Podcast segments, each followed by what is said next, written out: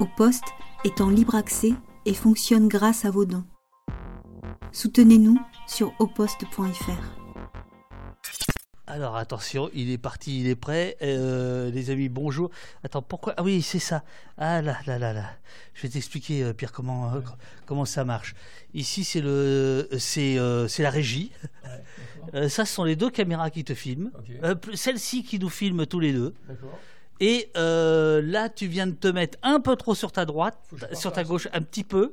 Je, pars à droite tout petit, ouais, sur ta droite. Voilà, parce qu'ici, il y a la caméra qui me filme. Et d'ailleurs, j'ai un problème d'axe. Comment tu. Regarde, on a deux caméras. Ouais, tu préfères que je te regarde là, là, là Mais non, logiquement, il faudrait qu'on se regarde naturellement, bah mais à l'écran. Ouais, ça fait bizarre. Ça fait bizarre. Il y a une règle, il paraît. C'est quoi la règle des 180 bah, La règle des 180, c'est que quand tu fais prends, un ton, prends ton micro. quand tu fais un chant contre chant, tu dois avoir les caméras du même côté. Bah, c'est ce que je fais là. Mais c'est bien, donc tu es bien en, chant contre chant euh, traditionnel, classique, académique. Je savais pas que ta, ton émission était aussi académique. Bonjour Pierre Carl.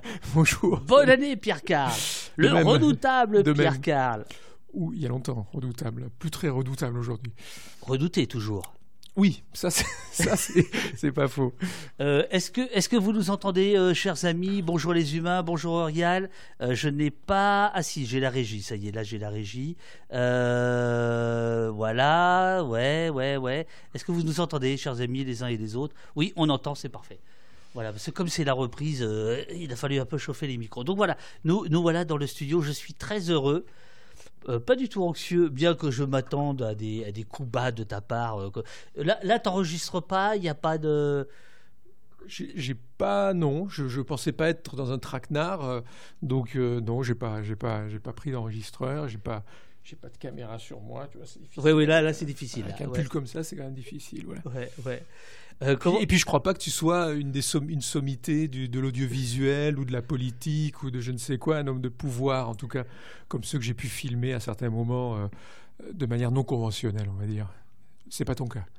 Euh, je, je, vais mettre la bande-annonce du, du, film. Tu viens parce que tu cherches des pépettes pour finir ton prochain film sur Georges Ibrahim Abdallah, le plus vieux prisonnier politique. Plus ancien. Le plus, ancien, ouais.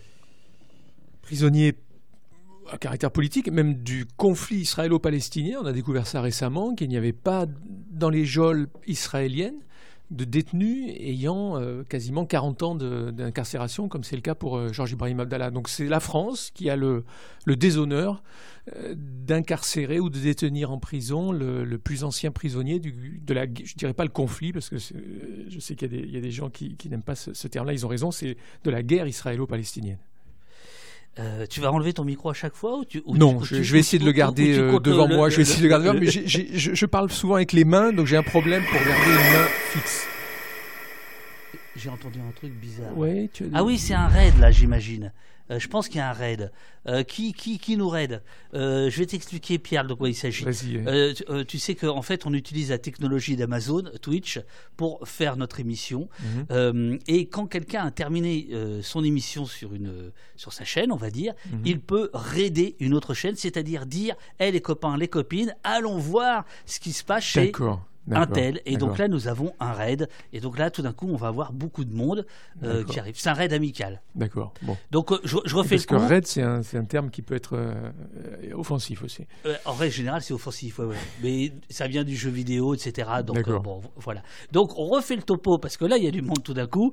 donc Pierre Carl est là, le redoutable Pierre Carl, documentariste, producteur, farouchement indépendant, membre aujourd'hui de la SCAM, Société civile des auteurs multimédia, c'est-à-dire, euh, pour le dire vite, la SACEM des documentaristes. Euh, euh, voilà. c'est secondaire, on va dire, hein, par rapport à ce dont il est question ici. Et puis. Et puis tu viens donc pour nous parler d'un film que tu, sur lequel tu travailles depuis 5 ans maintenant. Il y a une cagnotte pour le montage du film, pour les achats de droits. On va, on va y venir. La, cagnotte va être donnée de temps en temps dans le, dans le chat. Euh, le principe ici, c'est que donc euh, il y a un chat, il y a des gens qui posent des questions. Euh, il y a Pauline que je salue qui remonte les questions les plus, les plus pertinentes, les plus importantes. Et pendant qu'on discute, en direct, les gens commentent et il y a Euria, la modératrice. Voilà. Très bien. C'est bon Parfait. Euh, est-ce que tu peux nous faire un petit topo sur euh, Georges Ibrahim Abdallah? Ensuite, je montre les trois minutes de bande-annonce euh, du, du, film. De quoi, de quoi il s'agit quand on parle de ce monsieur, le plus ancien prisonnier politique de France actuellement incarcéré? Oui, Georges Ibrahim Abdallah est donc un, comment le présenter rapidement? C'est un, un, Libanais, un instituteur libanais qui, dans les années 70, a considéré que c'était anormal que son pays soit envahi par l'armée israélienne avec le soutien des États-Unis et il a monté un groupe armé pro-palestinien. Euh, mais au lieu d'affronter l'armée israélienne qui avait attaqué le sud du Liban, toujours avec l'appui des États-Unis, en, tout cas avec l'assentiment des États-Unis, il a préféré mener des actions de guérilla avec son groupe comme le font des, groupes de guerrilleros en Amérique latine ou, ailleurs. Donc il est allé avec son groupe communiste, hein, ce sont des communistes, et ils sont allés en Europe et ils ont commis euh, quelques attentats, ce groupe qui s'appelle les FARL, les Fractions Armées Révolutionnaires Libanaises. Euh, ils ont notamment assassiné l'attaché euh, militaire de l'ambassade des États-Unis à Paris, Charles Ray, en 1982, et ils ont également euh, assassiné un, fonctionnaire israélien qui était un, agent du Mossad, qui s'appelait Yakov Barsimentov. Ils ont également blessé ou tenté d'assassiner euh, le consul euh, des États-Unis à Strasbourg. Il y a eu d'autres attentats de ce type, mais toujours des assassinats ciblés. On n'était pas dans des actions à caractère terroriste où on met une bombe dans la rue et on tue des, des civils de manière indiscriminée. Et il s'est fait arrêter, lui, en 1984. C'est le seul membre de son groupe, ou en France en tout cas, qui s'est fait arrêter et il a été euh, condamné en 1987. Il aurait dû normalement être libéré au bout d'une vingtaine d'années pour les faits pour lesquels il a été condamné. Donc euh, il a été condamné pour complicité d'homicide volontaire. En général, dans les années 80, ça valait une vingtaine d'années de détention, 25 au maximum. Et là, on en est à 40 ans. Et il n'a toujours pas été euh, libéré. On va expliquer peut-être ça. Bien sûr. Les raisons pour lesquelles il n'a pas été libéré dans, dans ton émission. Tout ça pour dire que c'est un résistant libanais, euh, communiste, euh, pro-palestinien, qui euh, paye aujourd'hui, on verra pourquoi, mais qui en tout cas n'a pas renié ses engagements de militant, de jeunesse, et c'est aussi ça qui, lui coûte cher aujourd'hui. Et il est incarcéré donc à la prison de Lannemezan, et nous avons le triste record en France d'avoir le plus ancien prisonnier pour des faits à caractère politique d'Europe, et même le plus ancien prisonnier de la guerre israélo-palestinienne, qui n'est pas détenu, comme je te le disais juste avant, en Israël. Il est détenu en France, le plus ancien prisonnier de la guerre israélo-palestinienne.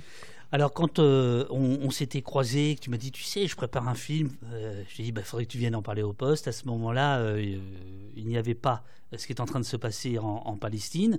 en tout cas, le 7 octobre, c'était avant le 7 octobre, on va dire. Voilà, il n'y avait pas cette guerre. Cette guerre qui, ce week-end, est allée justement au Liban euh, et nous ramène finalement presque à la situation du début des années, euh, des, années 80, c'est-à-dire que euh, soudain cette vieille histoire, elle, a, elle a un écho aujourd'hui qui est absolument incroyable en fait.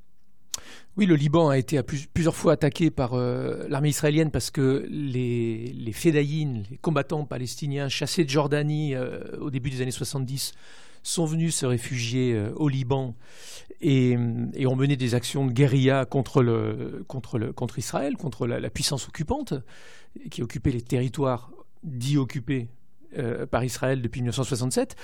Et, donc Israël, en, retour, a attaqué euh, à plusieurs reprises le Liban, en 1978 d'abord, ce qu'ils appelaient l'opération Litanie, puis ensuite en 1982, ça a débouché sur les, sur les massacres de Sabra et Shatila que n'a pas commis l'armée israélienne, mais qu'ont commis des, des, milices chrétiennes d'extrême droite affidées aux, aux Israéliens, qui, étaient des, alliés de l'armée israélienne, les phalanges chrétiennes. Et euh, ça a continué à différentes reprises. Et né entre-temps le Hezbollah, qui est un groupe de résistants libanais mais chiites, donc rien à voir avec Abdallah, qui lui vient d'une communauté chrétienne du nord du Liban, lui et ses camarades, et qui eux sont des communistes, et qui eux étaient liés à un groupe euh, à l'aile gauche, on va dire, de l'OLP, de l'Organisation de libération de la Palestine, qui s'appelle le FPLP, le Front populaire de libération de la Palestine. Donc c'est de cette mouvance que vient Georges Ibrahim Abdallah. Euh, rien à voir avec le Hezbollah, mais en tout cas le Hezbollah ensuite est devenu la principale force de résistance à l'occupation euh, et aux attaques euh, israéliennes. Et aujourd'hui, on, retrouve cette confrontation entre l'armée israélienne et le Hezbollah, qui, est situé donc au Liban. voilà, on en est aujourd'hui. Donc effectivement, il y a des risques à nouveau d'invasion du, Liban par l'armée israélienne. Donc avec toi, on va parler euh, alors de, résistance, dis-tu, on va parler de terrorisme, on va parler euh, d'Israël, on va parler évidemment de cinéma, puisque c'est un film de cinéma, tu es un auteur de, documentaire cinéma et non pas euh, télé. on va parler de, financement, on va parler d'information, parce qu'en réalité, il y a évidemment il y a ta, y a ta patte. ta patte, c'est aussi traquer le travail ou le, ou le, ou le, travail de SAP des, des des, journalistes, on, va avoir un aperçu dans la, dans la bande-annonce, puisque en réalité, euh, Abdallah va être l'objet de ce qu'on appellerait aujourd'hui des, fake news, mais en fait euh, des, euh, des, informations distillées par, les services de renseignement, par l'intérieur, voulant semer la confusion, y compris au plus haut sommet de l'État, c'est-à-dire les ministres de, l'Intérieur, qui disent on va jouer sur le fait qu'il s'appelle euh, Abdallah, qu'il est arabe, et pour les gens, tout ça, c'est un peu pareil, alors que, euh, tu viens de le dire, il est, de confession euh, chrétienne, en fait, au départ. Oui, il il se définit pas comme euh, comme chrétien. Il est, il est athée, communiste, euh, marxiste, mais il vient d'une euh, localité du nord du Liban qui s'appelle Kobayat, et, c'est là-bas qu'est né ce groupe, les Farl, dans cette zone qui s'appelle Lakar, à la frontière syrienne. ces résistants, ces militants communistes qui ont pris les armes à la fin des années 70, début des années 80. Alors, je vais mettre la petite scène. Voilà, ça devrait être celle-ci. Non, c'est celle-là. Voilà. Euh, hop, hop, hop. Alors, je vais me lever, tu t'inquiètes pas, je me lève. Aucune inquiétude. Je, vais mettre la bande-annonce euh, du film. Hop, hop, hop. Attends, que je regarde ça.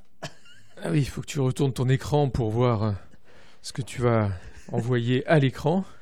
Ah, ça me rappelle certains documentaires que tu faisais, euh, qui étaient proches du, documentaire animalier, non? Oui, oui, oui. J'ai versé dans ce registre-là à une époque, mais les, animaux, c'était des, des membres des élites françaises, des, hommes politiques, des responsables de l'information, des gens comme ça. En effet. Et, euh, et tu commentais avec quelqu'un avec qui euh, tu parles plus beaucoup, en fait? Ah oui, c'est à l'époque où je travaillais avec euh, Daniel Schneiderman, qui ensuite a, fait une émission de télévision, Arrêt sur Image, puis un site internet. Ouais, Et, nous avions l'ambition de, oui, de, scruter la vie des élites françaises. Puis après, il a voulu, lui, plutôt participer de ces élites à sa manière. Donc effectivement, nous nous sommes séparés et nous n'avons plus fait de chemin ensemble. Alors, est-ce que euh, dans C'est pas celle-ci, Oh, je suis, je suis Attends, comment ça se fait que j'ai pas le truc là? Euh... Tu trouves pas la, la bande-annonce Enfin, le teaser Si, si, ouais, attends, si, si, je, je l'ai, mais. Euh, oh là là, là. Prends mon ordinateur, je vais te, le, je vais te l'envoyer, sinon je te non, la renvoie. Non, non, t'inquiète, t'inquiète, t'inquiète. Euh, attends, je, je suis. T'as un lien Vimeo, sinon, pour, la, la, pour aller la chercher. Je, suis perdu dans ma régie, là. Comment ça se fait? Attends. Euh... Je crois que ça s'appelait teaser, hein, le teaser. Non, non, je l'ai, je l'ai, je l'ai sur l'autre écran, mais j'arrive pas à faire apparaître. Ah. Ah merde alors, qu'est-ce que c'est que ça Alors ça c'est un, c'est un coût des, des, services peut-être euh, Attends, je vais la mettre comme ça, regarde, ça va aller. Attends, bouge pas. Hop Alors logiquement, on devrait plus nous entendre maintenant. Et je mets la bande-annonce. Ça commence par Véronique Brocard, journaliste à Libération en 1986. Euh, non, ça commence par Macron, euh, dans mon souvenir.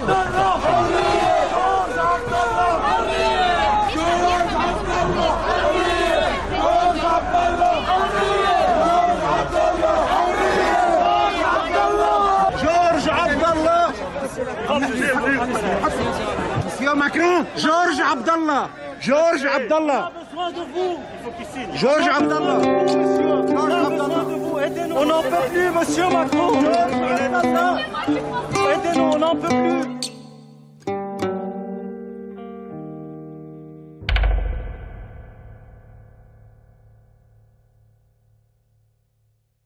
Bonsoir. La série sanglante d'attentats paraît se poursuivre avec l'explosion il y a un peu plus de deux heures d'une bombe au magasin Snackspot. La signature, le comité de solidarité avec les prisonniers politiques arabes et du Proche-Orient. Trois témoins formels, selon les enquêteurs, ont cependant reconnu dans le lanceur de bombes Émile Ibrahim Abdallah, un troisième frère de Georges. Oula C'était pas forcément. Euh, euh, on a écrit des bêtises quand même. Hein. Mm. On a écrit plein de choses pas, pas vraies, quoi, en fait.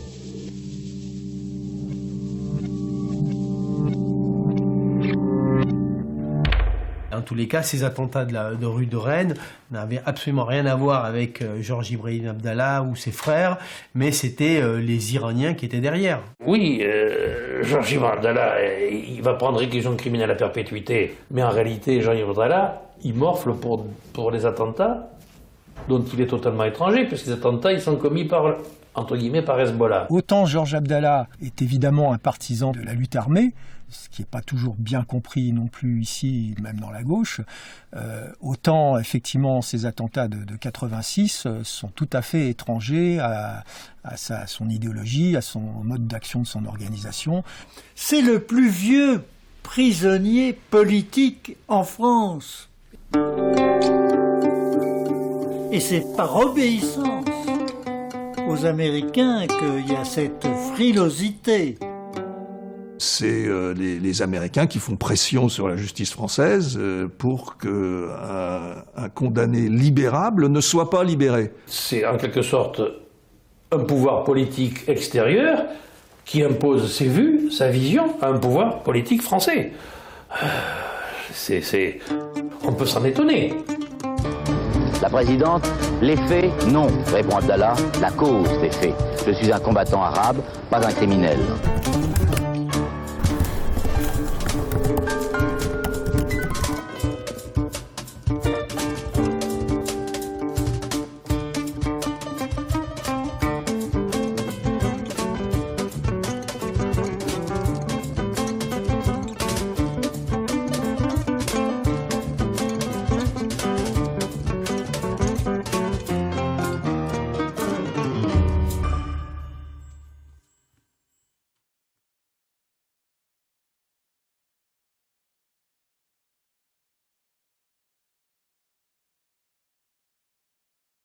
Qui est en, fabrication, qui est en train d'être fabriqué. C'est ça. Ce qu'on a, ce qu'on a assemblé là, ce qu'on a monté là. Alors, on a vu donc euh, euh, d'abord une scène que je trouve très étrange. Alors, je vais, je vais remonter, je vais retourner l'écran et après, je suis. Tu parles de la scène avec Emmanuel Macron, euh, à Beyrouth. Macron à Beyrouth, qui dit il faut qu'il signe, il faut qu'il signe. Donc, on comprend qu'il s'agit d'Abdallah, mais il doit signer quoi? Alors, il faut qu'il signe. non, non, non, non, non, Il faut qu'il signe sa demande de libération conditionnelle, lui ou son avocat. Pourquoi? Euh, Ça paraît une évidence qu'il faut que le détenu signe ça, mais sauf que à neuf reprises, Abdallah avait demandé une libération conditionnelle et elle lui avait été euh, refusée, et notamment la dernière fois en janvier 2013, parce que le ministre de l'Intérieur de l'époque, Manuel Valls, euh, a saboté la libération volontairement de, de, de Georges Ibrahim Abdallah. Euh, et donc, euh, euh, c'est humiliant pour lui de signer. Pourquoi c'est humiliant? Parce qu'il faut qu'il fasse ce qu'on appelle le parcours national d'évaluation. Les détenus longue peine, ils doivent aller à la prison de Fresnes, on leur fait passer une batterie de tests psychologiques comme si c'était des grands malades, comme si c'était... Alors certains le sont, euh, il y a des tueurs d'enfants, violeurs d'enfants qui sont des grands malades et qui heureusement euh, passent cette batterie de tests. Mais pour des politiques, les Basques, euh, Abdallah, les Corses, on leur fait également passer cette batterie de tests où on leur demande s'ils sont, s'ils ont une chance de...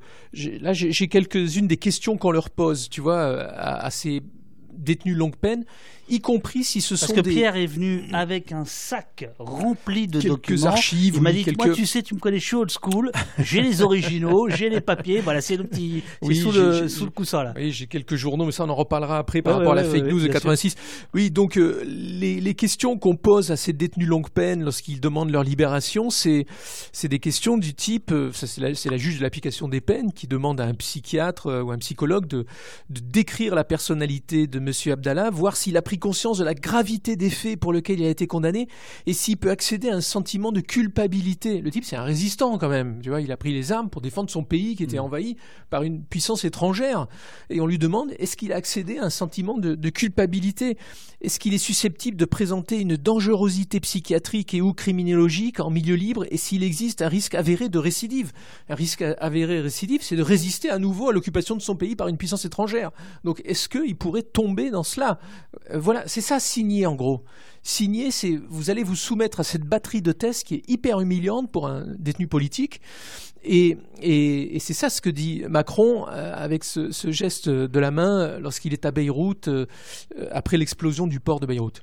Alors, le chat réagit déjà et on te remercie, monsieur. Merci, monsieur Pierre Carl, de commettre ce genre de film. Euh, je m'adresse maintenant à Eurial, message de service. Si tu veux changer le titre euh, de, du, live euh, par le, titre qui, qui est sur le là-haut, là, n'hésite pas. Effectivement, il y a eu un souci avec OBS. Mais voilà. Alors, on va reprendre dans l'ordre, si tu veux bien, et on va arriver jusqu'à aujourd'hui. Et pourquoi tu fais ce film? Nous sommes donc en 1982 et euh, la fraction armée révolutionnaire libanaise, FARL, euh, dont Georges Ibrahim Abdallah est considéré comme le chef en France, vont revendiquer donc ces deux assassinats. Euh, tu précises, toi, ciblés, car pour toi, des assassinats ciblés, ça n'est pas du terrorisme. Bah, c'est pas moi qui, dis cela, c'est l'histoire. Dans l'histoire, il y a des gens qui commettent des actions pour terroriser la population. Euh, ça, c'est du terrorisme, à l'évidence. Euh, et d'autres personnes et d'autres groupes armés qui commettent des, assassinats ciblés ou qui s'en prennent à des militaires. J'ai fait. Mon dernier film, là, qui n'est pas encore sorti, est un film sur l'histoire de la guérilla des FARC en Colombie. Je connais bien l'histoire de la lutte armée, euh, notamment euh, latino-américaine. Bah, c'est un groupe de résistants, euh, des paysans qui ont pris les armes contre les gros propriétaires qui les opprimaient, qui leur envoyaient des, milices paramilitaires pour les assassiner. Ces paysans sans terre, bah, ils, ils ont monté un maquis d'autodéfense et ils sont allés euh, tuer euh, euh, des militaires, des policiers, des paramilitaires, voire quelques gros propriétaires. Mais c'est de la résistance, à l'évidence. Ils ne sont pas allés terroriser la population colombienne. Ils n'avaient aucun intérêt à terroriser la population colombienne. Ils avaient intérêt à, terroriser leur, ad- leur adversaire direct. Donc, oui, la, la résistance, la lutte armée ne prend pas forcément la forme du terrorisme. Aujourd'hui, on a l'impression, en lisant les médias, que lutte armée égale terrorisme. Bah non, dans l'histoire, euh, il y a eu tout un tas de groupes de guérilleros. Il y y a beaucoup de choses qui deviennent terrorisme. L'écologie, Oui, euh, euh, la défense de l'écologie. Absolument. On parle d'écoterrorisme, ce qui Voilà. est totalement délirant. Euh, la, la lutte armée, euh, les, les- les militants pro-palestiniens radicaux prenant les armes, on les appelait pendant très longtemps les fédaïnes. Hein, on les appelait les fédaïnes. C'est un terme qui a disparu du vocabulaire journalistique. Fédaïne, a- ça veut dire combattants euh, palestiniens. On, a, on, utilise très peu le terme guerriero. Alors que la guérilla, c'est une lutte non conventionnelle, c'est-à-dire qu'on ne va pas affronter l'armée parce qu'on va se faire massacrer, parce qu'on n'est pas nombreux, parce qu'on n'a pas une aviation euh, pour bombarder l'adversaire. Donc on utilise des armes non conventionnelles. On, la surprise, euh, attaquer l'ennemi là où il ne s'y attend pas, c'est ce qu'a fait le groupe de Georges Ibrahim Abdallah. Ils ont attaqué Israël et les États-Unis là où ils ne s'y attendaient pas, en Europe au moment où il menait une guerre contre son pays, le Liban, et ils avaient envahi le, sud du Liban, bombardé Beyrouth, l'armée israélienne, avec l'appui des, des États-Unis, ou du moins l'assentiment des États-Unis. Donc ils ont mené une guerre non conventionnelle, ce, groupe, ce petit groupuscule armé qui s'appelait les FARL, Fraction Armée Révolutionnaire Libanaise, groupe communiste, proche du FPLP marxiste, donc l'aile gauche de l'OLP, de l'Organisation de libération de la Palestine, et ils sont allés euh, mener conduire des assassinats ciblés sur le sol européen. C'est de la lutte armée, on va dire, euh, entre guillemets, classique. Et, de, là à, l'assimiler, à, faire l'amalgame avec le terrorisme, c'est ça le problème, c'est qu'aujourd'hui, Abdallah a cette étiquette terroriste, on verra pourquoi. On lui a attribué des attentats qu'il n'avait pas commis, à lui et son groupe, mais on, y viendra plus tard. On, y viendra plus tard. En, en 84, il est arrêté, il est incarcéré. On retrouve euh, dans une de ses planques, je crois, des armes qui ont servi euh, à ces deux assassinats. Euh, la date exacte de son arrestation, c'est le 24 octobre 1984. je ne crois pas qu'il ait revendiqué avoir participé à ces, assassinats, mais il ne, il, ne, se désolidarise pas, évidemment, de ceux qui l'ont fait. Voilà. Lors de son procès en février 87, il a dit, grosso modo, j'ai pas le texte exact en tête, mais il a dit grosso modo, j'ai pas, vous avez aucune preuve contre moi euh, pour euh, m'attribuer euh, la, responsabilité de ces assassinats mais euh, ça eût été un honneur pour moi de les, pratiquer, de les conduire, de les, faire, d'assassiner, d'attaquer euh, les États-Unis et Israël comme l'ont fait euh, les gens des, fractions armées révolutionnaires libanaises. Donc ça c'est quand même une stratégie de défense euh, assez suicidaire, hein, de dire je l'ai pas fait, mais j'aurais bien aimé le faire. C'est assez courageux et c'est ce qui l'a peut-être envoyé très longtemps aussi en prison. Euh, Citadelle de Je te construirai te demande euh, pourquoi cibler particulièrement la France? En fait, c'est pas la France. Non, c'est pas la France, non. Non, les, phares sont venus sur le sol européen. Euh, Italie, il y avait une implantation en Italie, il y avait aussi des, des caches en Espagne. Euh, il y a eu des actions menées en Italie, euh, donc c'était pas la, mais pas conduite contre les Italiens, non conduite contre les Français, non conduite contre les Espagnols, conduite contre les, diplomates et militaires américains et israéliens en poste euh, sur le sol européen. Il se passe en 85-86 surtout une série d'attentats en France. Alors là, pour le coup, des attentats, ce qu'on appelait à l'époque attentats aveugles, c'est-à-dire des bombes qui sont posées et qui vont tuer euh, un certain nombre de gens. Euh, notamment, on se souvient de, Tati, euh, du magasin Tati rue de Rennes à, Paris en 85-86. et c'est revendiqué par le comité de soutien avec les prisonniers politiques arabes du Proche-Orient, le, le CSPPA, 13 morts, 250 blessés, plus le kidnapping d'un fonctionnaire français en Libye. Euh, au Liban. Au Liban, pardon, au Liban. Tripoli, euh, Liban. Oui, oui, pardon. Et euh, il faut se souvenir, ces attentats de 86, c'est vraiment la terreur, c'est vraiment l'horreur. Enfin, voilà, c'est l'horreur en plein Paris, etc. Et ils revendiquent, euh, les gens qui, ont fait ces attentats revendiquent la libération de Georges Ibrahim Abdallah. Euh, et euh, il y a, alors qu'il n'a absolument rien à faire avec ces, avec ces attentats, et là se noue tout le, tout le problème, toute la manipulation. En effet, comme tu, l'as raconté, il y a une série, une vague d'attentats qui démarre fin 85 et qui s'achève en septembre 86 en France, qui sont des attentats liés au contentieux franco-iranien pour euh, recontextualiser un peu, l'Iran, euh, qui en 1979, euh, il y a une révolution en Iran, qui n'était pas une révolution islamique au départ, hein, qui était une révolution où il y avait tout un tas de, groupes d'opposants au Shah d'Iran, au monarque qui, qui, au dictateur de l'époque. Donc en 79, il y a cette révolution, et ensuite c'est le régime des Mollahs qui prend le pouvoir et qui écarte les communistes, qui écarte les autres groupes qui ont contesté le, le pouvoir du Shah d'Iran. Et euh, il réclame euh, le, plusieurs choses. Il réclame le remboursement de l'argent investi par euh, la monarchie iranienne dans le nucléaire français, par l'État iranien dans le nucléaire français. Il y avait de mhm. grosses sommes qui avaient été investies par le Shah d'Iran. Ils disent ben, ça nous revient, remboursez-nous. La France dit il n'y a pas continuité de l'État entre la monarchie et la République islamique, donc non, on ne répond pas à votre demande, on ne vous rend pas l'argent. Bon. Et deuxième chose plus grave peut-être, c'est qu'il y a une guerre sanglante à ce moment-là entre l'Irak, dirigé par Saddam Hussein, et euh, l'Iran. À l'initiative de l'Irak, c'est l'Irak qui a attaqué l'Iran, et la France soutient l'armée irakienne, soutient le régime de Saddam Hussein et lui livre de l'armement. Donc l'Iran, pour ces deux raisons-là au moins, se sent agressé par la France. Mais au lieu d'attaquer la France, ils n'en ont pas les moyens, au lieu de déclarer la guerre à la France, ils demandent à des groupes chiites notamment au Hezbollah qui vient de naître euh, au Liban, de commettre des attentats en France. Donc il y a une série, une vague d'attentats qui sont commises par euh, des membres du Hezbollah pour le compte de l'Iran, qui se sent agressé par la France. Et donc, euh, euh, ce comité de solidarité avec les prisonniers politiques arabes qui, qui, qui euh, comment dire, qui, qui déclare avoir commis ces attentats réclame effectivement, mais c'est de la diversion, réclame la libération de trois détenus, un arménien, un, militant arménien de la Sala, de l'armée secrète de libération de l'Arménie, un, militant pro-iranien qui s'appelle Anis Nakash, qui a commis un attentat contre le, dernier premier ministre du D'Iran, qui a essayé de le tuer à Paris, enfin en, région parisienne, Chapour Bakhtiar. Il a raté, mais il a été interpellé, il a été arrêté, il est en prison en France. Et Georges Ibrahim Abdallah, qui est détenu là, à cette époque depuis un un an, et demi. Mais Abdallah n'a rien à voir dans, cette histoire, ses frères non plus, son clan non plus, son groupe non plus. Ils n'ont absolument, mais vraiment absolument rien à voir avec ces attentats. Ils n'y sont liés d'aucune manière. Mais la police euh, judiciaire se fait intoxiquer par ses sources euh, ou s'auto-intoxique.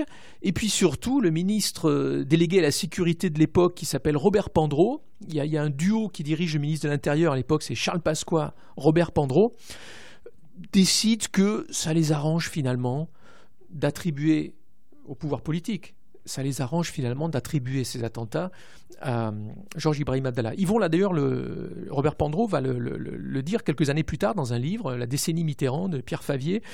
Il va dire oui, bon, on ne savait pas qui c'était, mais finalement ça faisait pas du bien, mais ça faisait pas de mal de les attribuer. Et donc ils ont intoxiqué la presse de l'époque.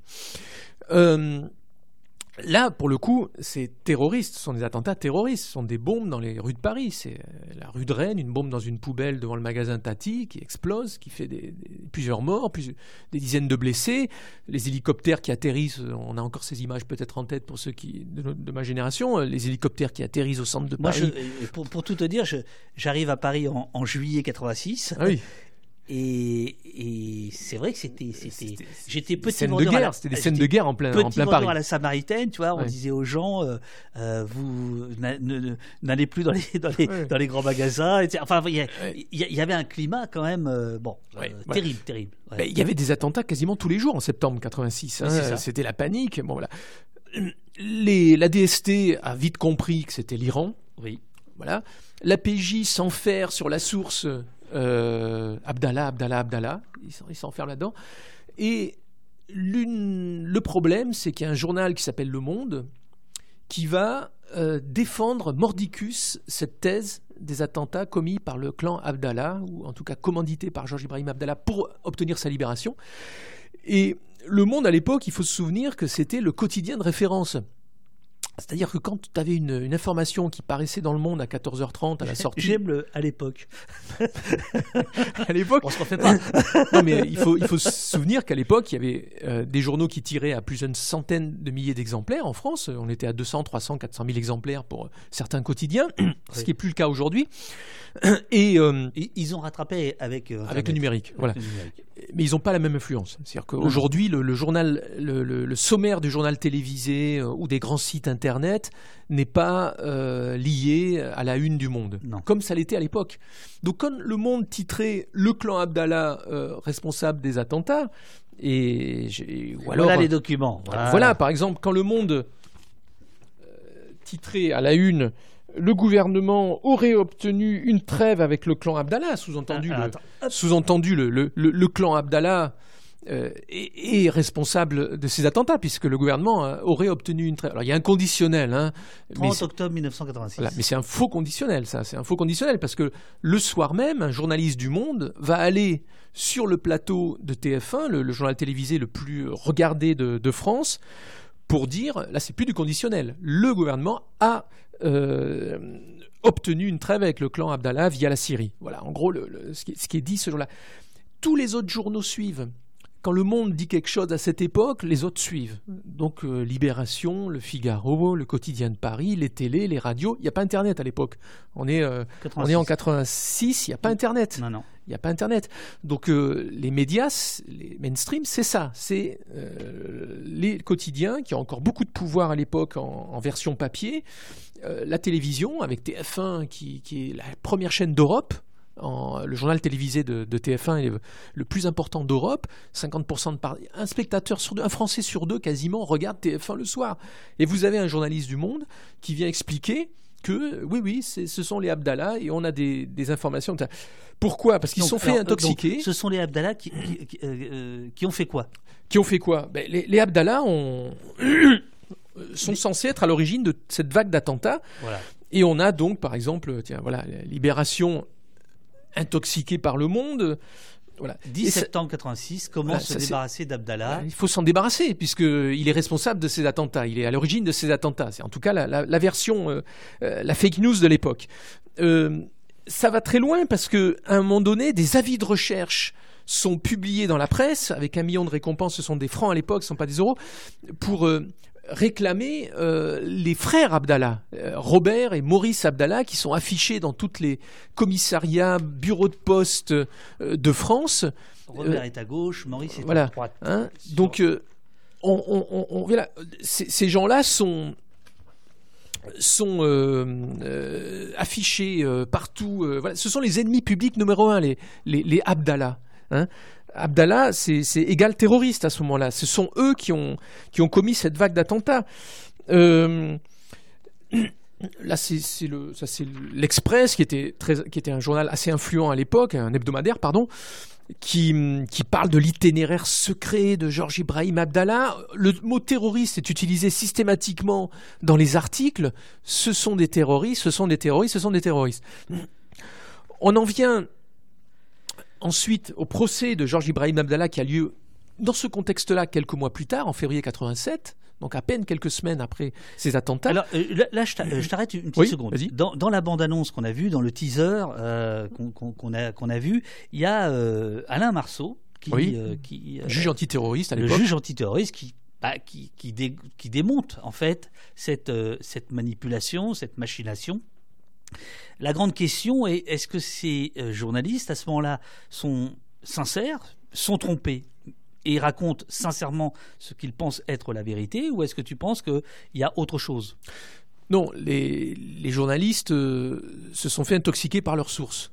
Le problème, c'est que le Monde, et on va citer son nom, c'est Edoui Plenel, qui, est le journaliste. Qui sera là après-demain, à ta place. Ah, mais j'espère que tu lui poseras euh, euh, des questions sur cette affaire. Eh ben, évidemment.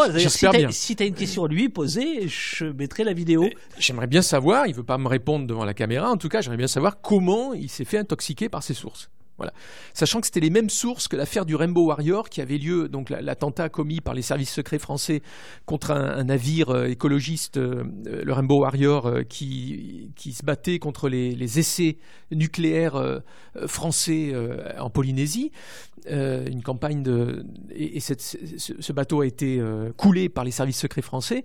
Et Edoui Plenel et, certains de ses confrères avaient révélé qui étaient les auteurs de, de ces attentats, l'équipe qui avait été à l'origine de, la DST, de, ça s'appelait à l'époque la DGSE, non, ça va notre nom, je ne sais plus. Euh, en tout cas, l'équipe de renseignement qui avait été à l'origine des services secrets, qui avait été à l'origine de cet attentat mortel qui avait coûté la vie à un photographe portugais dans mes souvenirs. Donc, avec les mêmes sources, il est persuadé, Edoui Plenel, que ce sont euh, les frères Abdallah qui sont à l'origine de ces attentats on peut se tromper, mais d'abord, on ne doit pas avoir qu'une seule source. C'est le premier à le savoir. Quand on est journaliste, on doit croiser des sources. Donc, on ne doit pas se fier qu'à une seule source.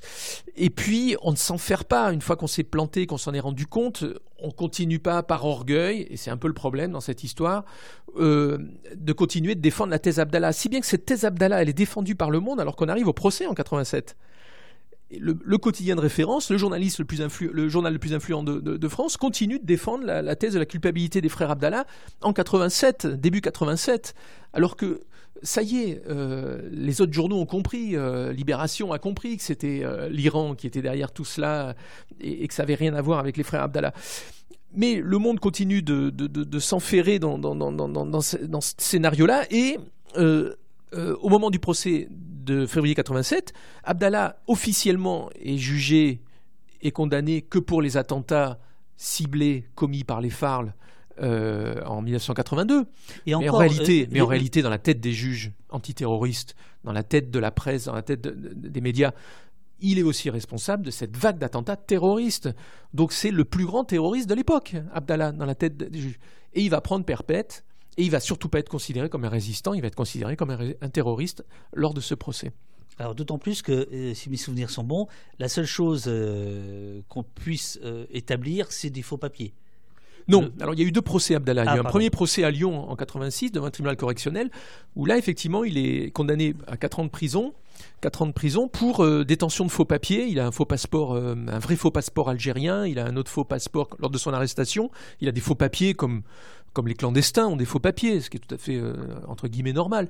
Et il a un port d'armes illégal également qui lui est attribué. On, découvre des armes et bien entendu, comme tout combattant guerriero, il y a des armes non déclarées. Donc c'est pour ces raisons-là qu'il est condamné en, en 1900. 84. Euh, 86, euh, pardon. Premier procès à Lyon en juillet 86. Et ensuite, lorsqu'il est devant une cour spéciale d'assises, c'est la première cour d'ailleurs qui est constituée uniquement de magistrats antiterroristes il n'y a pas de juré populaire dans cette cour. C'est la première fois. Hein, c'est la première fois. La première fois. Euh, aujourd'hui, dans l'histoire contemporaine, en tout cas. Aujourd'hui, c'est le, le, le, cas. C'est le cas. les attentats du Bataclan euh, n'ont pas été euh, jugés par des, des, jurés populaires, mais par des magistrats antiterroristes. Et quand il est donc en 87, là, il va être condamné à la réclusion criminelle à perpétuité, ce qui à l'époque vaut la période de sûreté de 15 ans. C'est-à-dire quand on est condamné en 87 à perpète, on a un minimum de 15 ans de prison à faire. Mais on peut demander sa libération à ce partir. appelle la peine incompressible. Incompressible, voilà. À l'époque, elle était de 15 ans. Et on peut euh, ensuite euh, commencer à demander sa libération au bout de 15 ans. Ce qui va être le cas d'Abdallah. Il va commencer à demander sa libération à partir un peu plus tard, même 17 ans. Son avocat Jacques Vergès va commencer à faire des premières demandes de libération au bout de 17-18 ans, en 2001, dans mon souvenir, en 2001. Et à partir de là, toutes ces demandes de libération conditionnelle vont être refusées. Et on verra pourquoi là, c'est pas une histoire de fake news, c'est une histoire d'intervention et d'ingérence des États-Unis d'Amérique dans le dossier judiciaire Abdallah. Alors, il y a, euh, il y a notamment euh, Yves Bonnet, euh, je ne sais pas si tu l'as dans ton film, mais qui en 2011 va déclarer. Alors, Yves Bonnet, c'est l'ancien directeur de la DST, c'est-à-dire le, contre-espionnage français. il déclare Cette injustice, donc concernant l'incarcération de, de Georges Ibrahim Abdallah, cette injustice a assez duré. Elle a même dépassé les limites du raisonnable. Plus rien ne justifie son incarcération. Qu'on le mette dans un avion et qu'on le renvoie, qu'on le renvoie chez lui au Liban où les autorités sont disposées à l'accueillir. La France, dit-il, a subi tout au long de cette affaire d'énormes pressions diplomatiques pour que celui qui a assassiné non pas des diplomates mais en réalité un agent de la CIA et un membre du Mossad reste en prison. il fait un peu chaud dans ton studio, il fait un peu chaud dans ton studio donc je, je sors mon pull. Euh, oui, euh, bientôt Yves Bonnet, pardon. bientôt, bientôt, au, palier 20 000 euros, Pierre Carl sera euh, torse nu. Yves Bonnet, était le directeur de la, DST euh, euh, dans les années 80. Et alors, il le fait pour de bonnes et mauvaises raisons, cette déclaration. Il se sent coupable à ce moment-là parce qu'Abdallah est depuis trop longtemps en prison et entre autres à cause de lui qui, était euh, un de ceux qui ont procédé à son arrestation, mais il le fait aussi parce que euh, il a été trompé. Alors c'est une histoire un peu compliquée, mais les frères Abdallah qui n'ont pas commis, j'ai dit une bêtise tout à l'heure, on a parlé de Tripoli, Libye, tu te souviens? Oui, oui. En fait, ça n'a rien à voir avec le CSPPA, avec les attentats iraniens, ça. C'est qu'à un moment donné, les frères Abdallah, le, groupe d'Abdallah, pour essayer de faire sortir euh, leurs camarades de prison en France, ont pris en otage un, fonctionnaire français qui était en poste au nord du Liban, à Tripoli, non pas Libye, mais Tripoli, nord du Liban, donc, euh, qui s'appelle euh, Sidney Perrol, et qui est le fils de l'écrivain Gilles Perrault, dont on parlait tout à l'heure. Oui. Et donc Sidney Perrol est séquestré par euh, ce groupe, les Farles, et qui réclame un échange avec euh, Georges Ibrahim Abdallah. Et lorsque l'échange est sur le point de se faire, on découvre euh, à Paris, rue Lacroix, une planque des Farles où se trouve l'arme qui a tué euh, Yakov Varsimentov, l'agent du Mossad euh, en poste à Paris, et Charles Ray, le, militaire américain euh, attaché, militaire de l'ambassade des États-Unis à Paris. Donc cette arme est retrouvée. On ne trouve pas les empreintes sur l'arme, mais on trouve euh, sur une bouteille de Blanco de Corrector, on trouve les empreintes de Georges Ibrahim Abdallah. Et je crois que l'appartement est, aussi. on trouve un lien entre la location de l'appartement et Georges Ibrahim Abdallah. Donc, à ce moment-là, l'échange qui doit s'opérer entre le détenu français à Tripoli au Liban et Georges Ibrahim Abdallah qui est en prison en France échoue. Et le directeur de la DST, du contre-espionnage, euh, euh, que tu viens de citer, Yves Bonnet, s'était engagé auprès des autorités algériennes qui avaient servi d'intermédiaire pour que l'échange ait bien lieu. Donc il avait dit, je donne la parole de la France, moi, directeur de la DST, pour que on trouve un moyen de libérer Abdallah, qui avait été condamné qu'à 4 ans de prison à l'époque pour détention de faux papiers et, port illégal d'armes. Donc euh, il va sortir prochainement et en échange, euh, vous relâchez euh, Sidney Perrol, son groupe, et les, Algériens se portent garant. Mhm. Et il ne peut pas tenir sa promesse parce que lors de la découverte de cette planque, avec l'arme qui a tué Barcimentov erré, c'est fini, c'est pas 4 ans, il va, pas, il va à présent passer il va partir euh, devant une cour euh, spéciale d'assises et non plus devant un tribunal correctionnel. Donc il n'est plus possible de le libérer. Et donc euh, Yves Bonnet se retrouve comme un, comme un couillon face à ses interlocuteurs algériens. Il leur dit mais Je ne peux pas faire ce que j'avais promis. Voilà. Donc il l'avait très mauvaise et en même temps, il sait bien que c'est anormal que Georges Ibrahim Abdallah soit en prison plus de 20-25 ans, ce qui était vraiment à l'époque euh, même aujourd'hui, je ne sais pas si, tu as vu, mais on a dernièrement, il y a eu la libération conditionnelle de Pierre Alessandri. Pierre Alessandri, il a été condamné pour l'assassinat du préfet Erignac en Corse. Il a été arrêté en 99. Il vient d'être libéré. Euh, donc il a fait 24 ans. 24 ans de prison. C'est le maximum pour des politiques, même pour des gens qui ont assassiné un, préfet sur le territoire français. Tu vois. Euh, au bout de 24 ans, c'est une très longue peine. Passé 15 ans, on rentre dans des très longues peines. Passé 15 ans. Donc 40 ans, n'en parlons pas. C'est délirant, 40 ans. Certains avocats parlent de peine de mort lente. Euh, ou de guillotine sèche. Les, bagnards, à l'époque euh, du bagne, euh, il disait euh, on n'a aucune chance de sortir, on est condamné à la guillotine sèche. On ne coupe pas la tête, mais on nous laisse crever à petit feu. Ben, c'est ce qui est en train d'arriver avec Georges Ibrahim Abdallah. Il est dans une durée de détention, il a 72 ans, il est dans une durée de détention qui est totalement délirante en Europe. Aux États-Unis, il y a des prisonniers à caractère politique qui resteront en prison à vie parce que c'est admis culturellement, je ne sais pas, mais en tout cas, le système répressif américain fonctionne comme ça. En Europe, on n'a pas le droit d'être en prison sans espoir de libération. On n'a pas le droit. Et hum, c'est interdit euh, par les, conventions européennes. Et Abdallah, malheureusement, euh, se retrouve dans, dans, dans, cette situation-là. Alors, on, comprend, euh, voilà, on a, je pense qu'on a résumé à peu près l'histoire. Le, le, le, projet de ton film, c'est des. Alors, il manque un point important. Attends, non, mais attends, attends j'arrive. Tu, tu l'as dit, États-Unis. Hein, tu, viens, tu viens de le dire. C'est-à-dire que, euh, voilà, il, est en prison et il reste en prison, alors que des gens dont on pourrait dire qu'ils ne pas forcément des camarades, genre Alain Marceau qui est dans, qui, est dans ton film, je te soupçonne d'ailleurs de, de, le filmer un peu mal pour.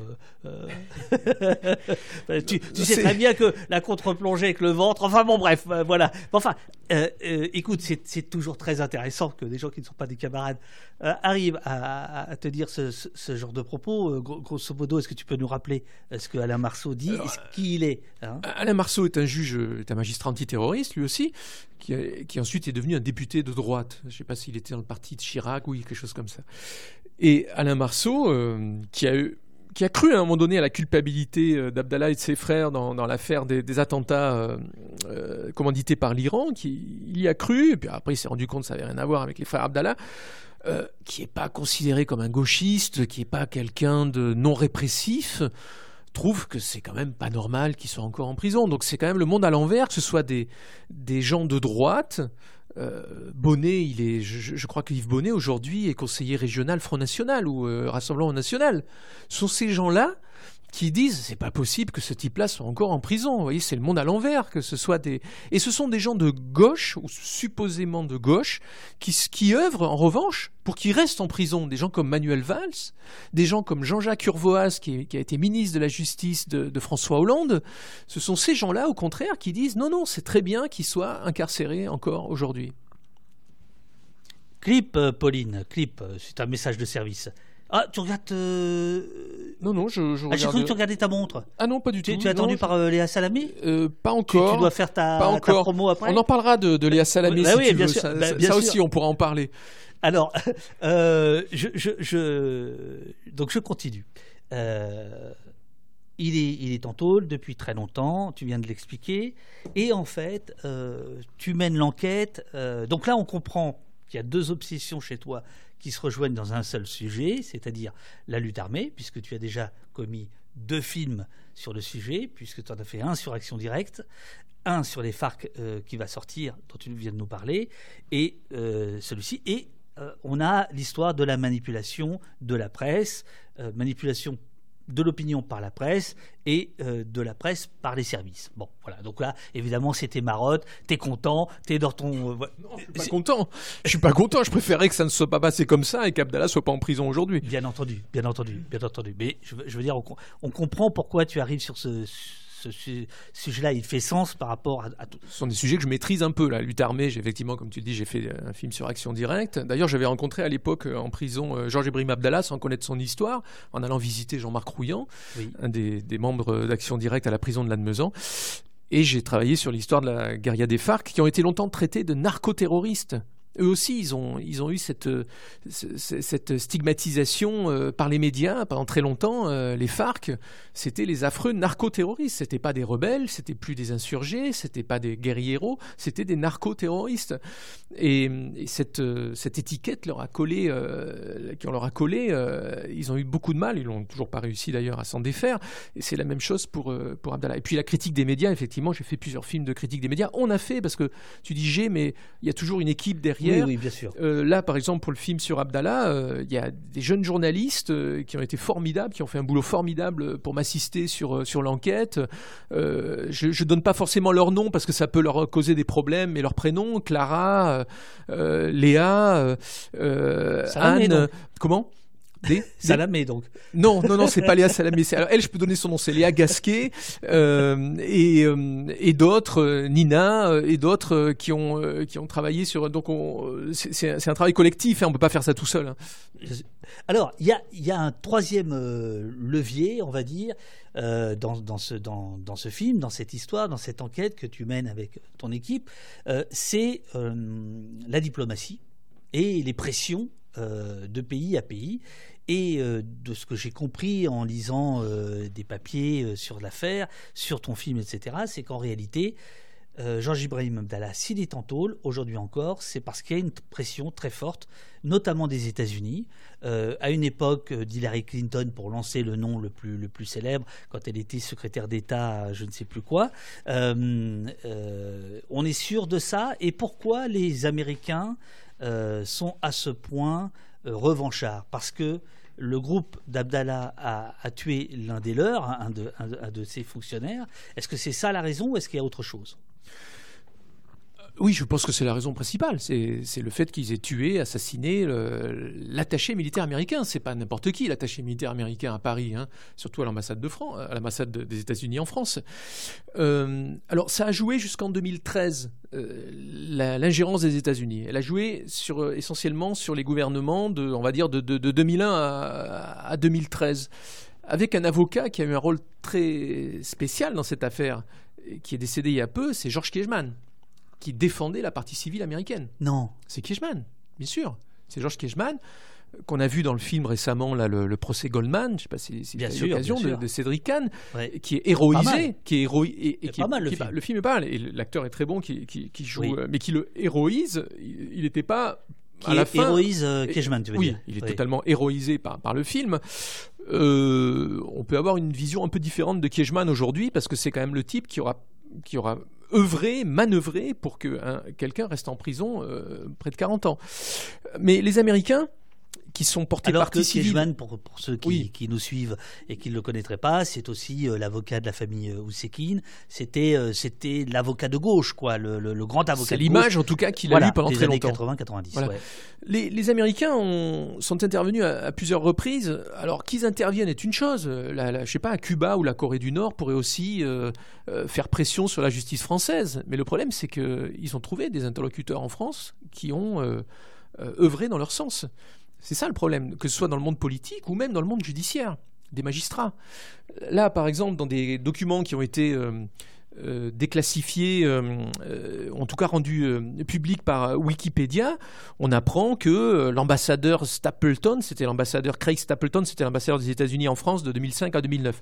On apprend qu'en 2007, euh, il écrit à Jean-Marie Benet, qui est chef de cabinet du ministre de la Justice de l'époque, qui s'appelait Pascal Clément. C'était à la fin de la présidence de Jacques Chirac, alors que Dominique de Villepin était Premier ministre. Et le, ministre de, la Justice, le garde des Sceaux, s'appelait Pascal Clément. Donc on apprend que l'ambassadeur des États-Unis a, reçu une lettre de Jean-Marie Benet, le chef de cabinet du ministre de la Justice, nous informant que le procureur général avait reçu des instructions pour s'opposer catégoriquement à la demande de libération conditionnelle d'Abdallah. dit Wikipédia, mais Pimico dans le chat te demande si tu ne veux pas parler de Wikileaks. Pardon, je me suis trompé, c'est Wikileaks. On n'est pas chez les oui, oui, oui, oui, oui, oui, oui, pardon, pardon, pardon, c'est Wikileaks, c'est Wikileaks, exactement.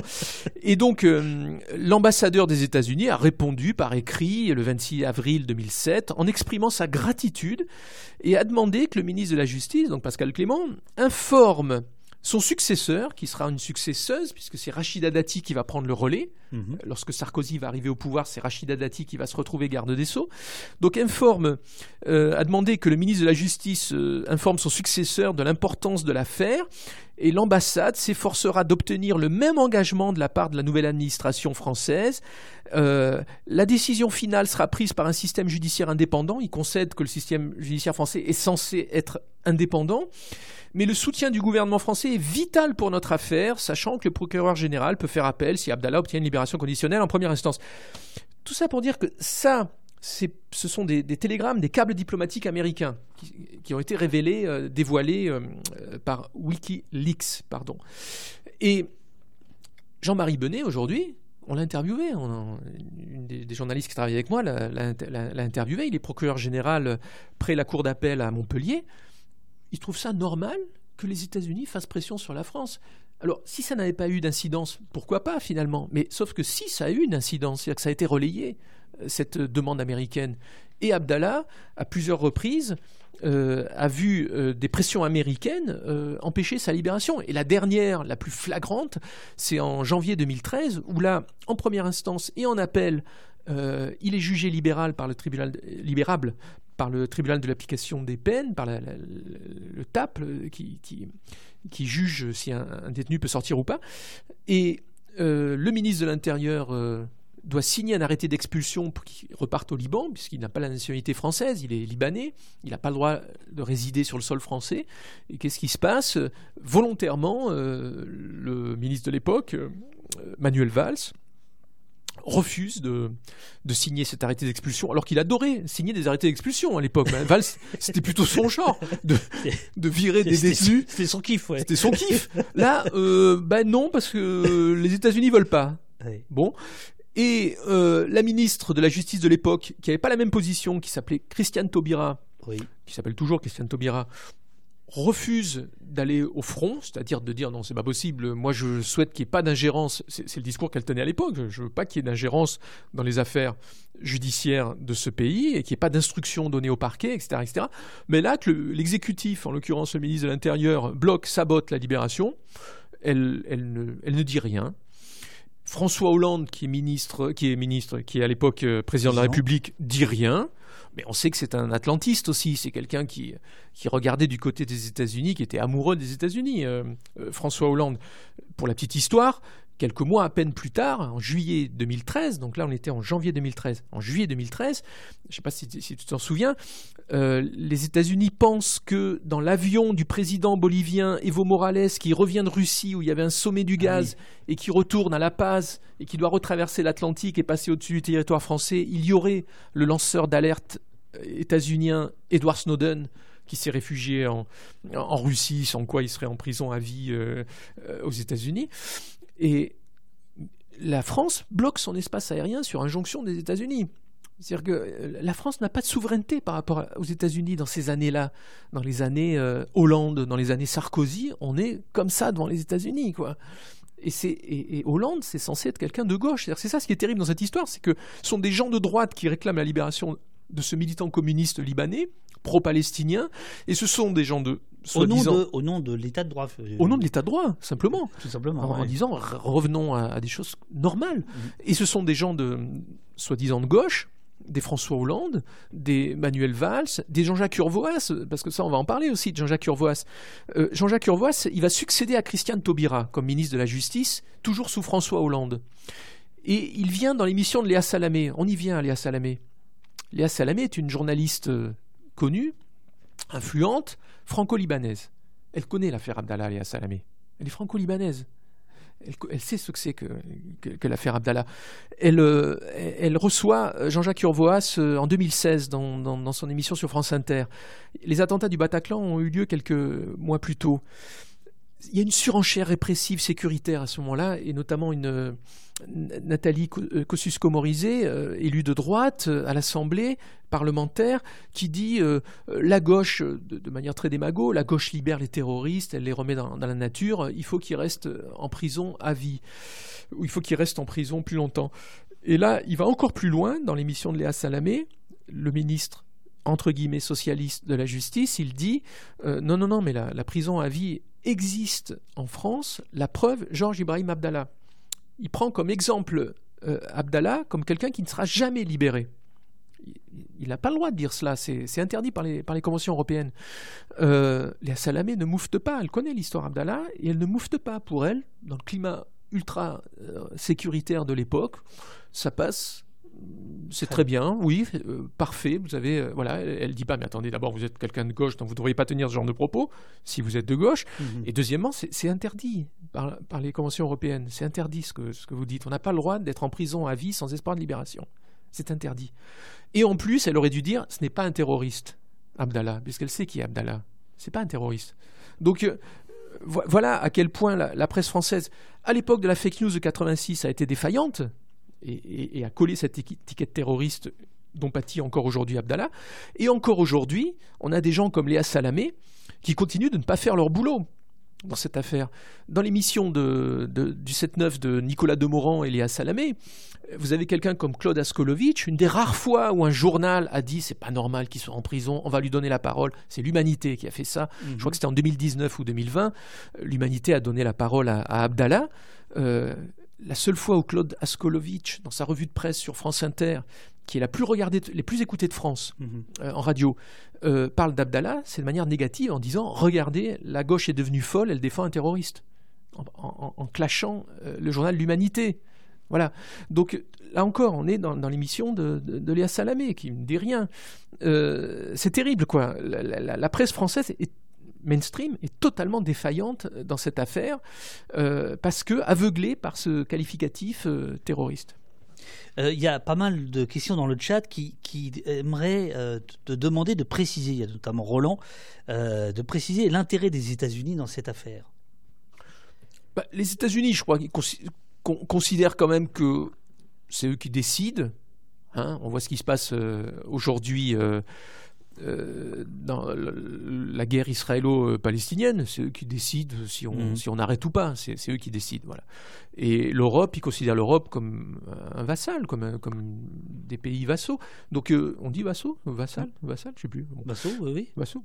Euh, je crois que les États-Unis, ils en sont encore à cela. Quoi.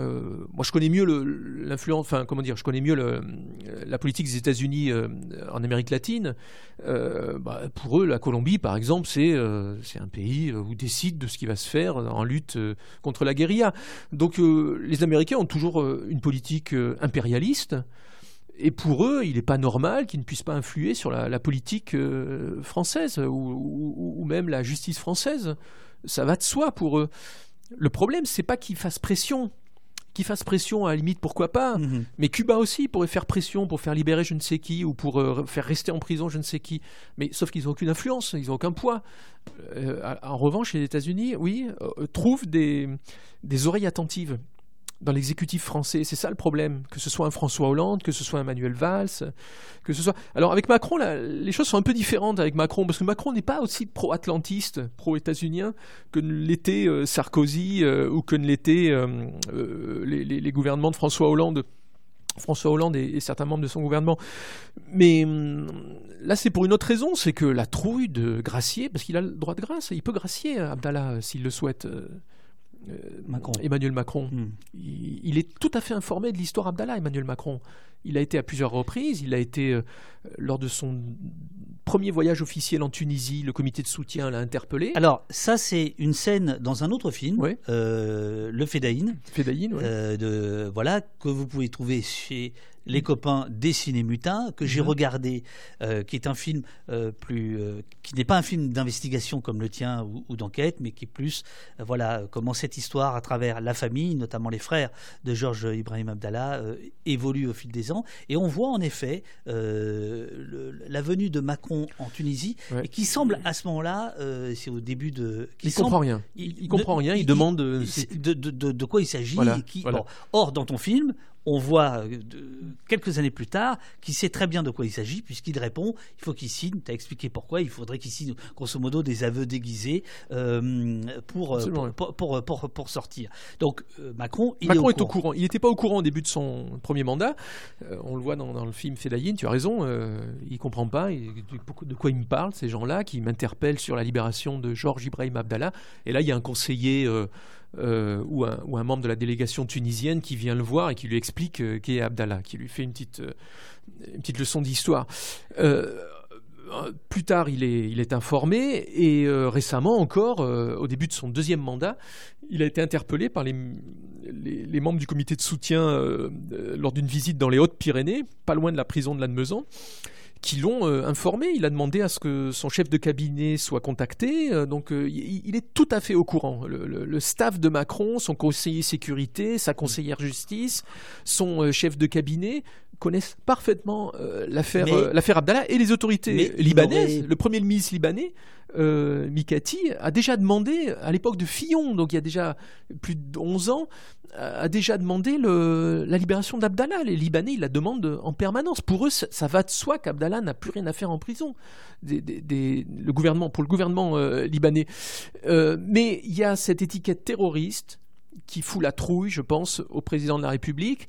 Il se dit si je gracie un, un terroriste, ce que n'est pas Abdallah, si je gracie un terroriste, euh, l'extrême droite va me tomber sur la, sur la tête, le, Rassemblement national, la droite, et on va s'en prendre plein la gueule. Donc il n'y a aucun courage politique, il n'a pas de courage politique, Macron, et donc il ne va pas prendre euh, de décision. Et là, ce n'est pas les États-Unis qui lui disent de, faire cela, c'est simplement un manque de, courage politique, me semble-t-il. Ça, c'est mon hypothèse. Mais, mais, mais déjà, euh, de, pouvoir faire le distinguo entre un guérilla, un guerriero, un terroriste, etc., ce que, ce que tu fais là depuis plus d'une heure, euh, déjà de pouvoir faire ça, c'est quasiment devenu euh, un luxe, parce que partout on va t'expliquer que c'est un terroriste, ni plus ni moins, et que c'est effectivement aujourd'hui, il n'y a pas plus infamant, euh, à part pédophile, quoi. Voilà. ce sont les deux nouvelles figures du diable, pédophile et terroriste. voilà.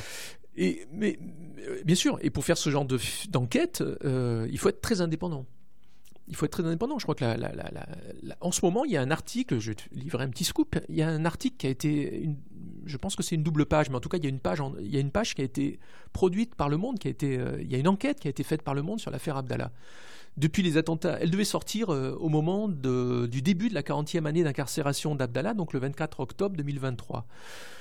Euh, il y a eu entre-temps euh, le, retour de la, guerre euh, israélo-palestinienne à partir du 7 octobre 2023, et l'article est au marbre. Ils ne sortent pas. parler d'une injustice commise à l'égard d'un militant, d'un guerriero pro-palestinien, c'est peut-être pas le moment.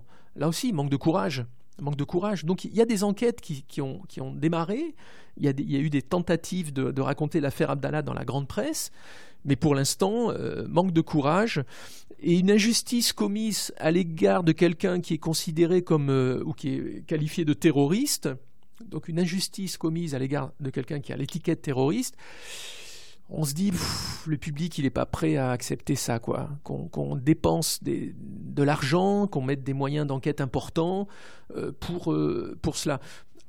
Mais est-ce que aucun, aucun, je, dis bien aucun. Est-ce que ça, des, des grands médias d'investigation français, il n'y en a pas tant que ça. Hein. Il y a la cellule d'investigation de Radio France. Il y a Mediapart. Il y a Le Monde qui a les moyens. Le Figaro, qui a les moyens de faire des grosses enquêtes sérieuses, d'aller voir Hillary Clinton pour savoir qu'est-ce qui s'est passé lorsqu'elle a discuté du cas Abdallah avec Fabius en 2013. Eux, ils ont les moyens de faire ça. Euh, moi, j'ai pas les moyens d'aller aux États-Unis et d'enquêter sur euh, le, le, versant américain. Mais j'en oublie quelques-uns. L'agence Première Ligne. L'agence Première Ligne, c'est elle qui produit Cash Investigation. Elise Lucet. Ces gens-là, ils ont les moyens de faire une enquête là-dessus. Tu sais qui t'a un peu tout piqué. Hein. C'est toi qui le dis. En tout cas, euh, ah, si, si, ces gens-là dans, dans, les techniques d'intervention. bon, en tout cas, en tout cas, ces gens-là, ces gens-là. Euh, ont les moyens de faire de l'investigation costaud. Toi, donc... oui, ont les moyens de faire de l'investigation costaud, sérieuse sur cette affaire, géo, qui est une affaire géopolitique, euh, qui est une affaire de fake news, qui est une affaire de détention totalement hors norme, exceptionnellement hors norme. Ils ne le font pas. Ils ne le font pas parce qu'ils se disent le public va pas suivre, économiquement ça va pas être rentable. Euh, il y a d'autres raisons probablement pour lesquelles Mediapart ne veut pas faire cette enquête. Tu poseras peut-être la question à Edwin Plenel dans deux jours. Pourquoi il n'y a pas d'enquête euh, sur Mediapart sur cette affaire? Ils ont écrit un article en 2012 ou 2013, je crois, un article de Michel Deléan, mais c'est pas une enquête, c'est un article où il n'est pas question de la fake news de 86. Bon, voilà. Donc il y a un gros souci euh, dans la presse d'investigation française avec cette histoire elle est taboue. C'est une histoire taboue, alors que si on, alors, si on dit je t'apporte une, je t'apporte euh, une enquête dans laquelle il y a une ingérence d'une puissance étrangère sur la politique française ou sur l'exécutif et le, et, le, et le, système judiciaire, où il y a une fake news d'une ampleur, d'une ampleur euh, incroyable. La, fake news de 86, là j'ai, j'ai amené quelques journaux, mais voilà comment ça se termine. C'est-à-dire qu'elle est tellement euh, puissante que les Français sont, sondés par rapport euh, euh, au fait euh, que Abdallah ait été condamné à la réclusion criminelle à, perpétuité. Et bien sûr qu'ils sont d'accord, puisque la presse leur a dit que c'était le plus grand terroriste des années 80 le 24 le, le 4 mars juste après son procès juste après son procès. Tiens c'est marrant parce que au dessus il y a un truc maître Mazurier était un agent de la DGSE alors ça on n'en a pas parlé non on n'en a pas parlé de ça. Il y, a, ce rebondissement. C'est-à-dire que un des avocats complètement dingue. Mais un des avocats d'Abdallah travaille avec les services secrets. Il travaille avec le avec la, la, DST ou la DGSE, je je sais plus, la DGSE, pardon. c'est quand même incroyable. Ça aurait dû valoir nullité de la procédure. Ça aurait dit voilà, de la procédure, le fait que l'avocat soit déloyal vis-à-vis de son client. Rien s'est passé comme une lettre à la poste.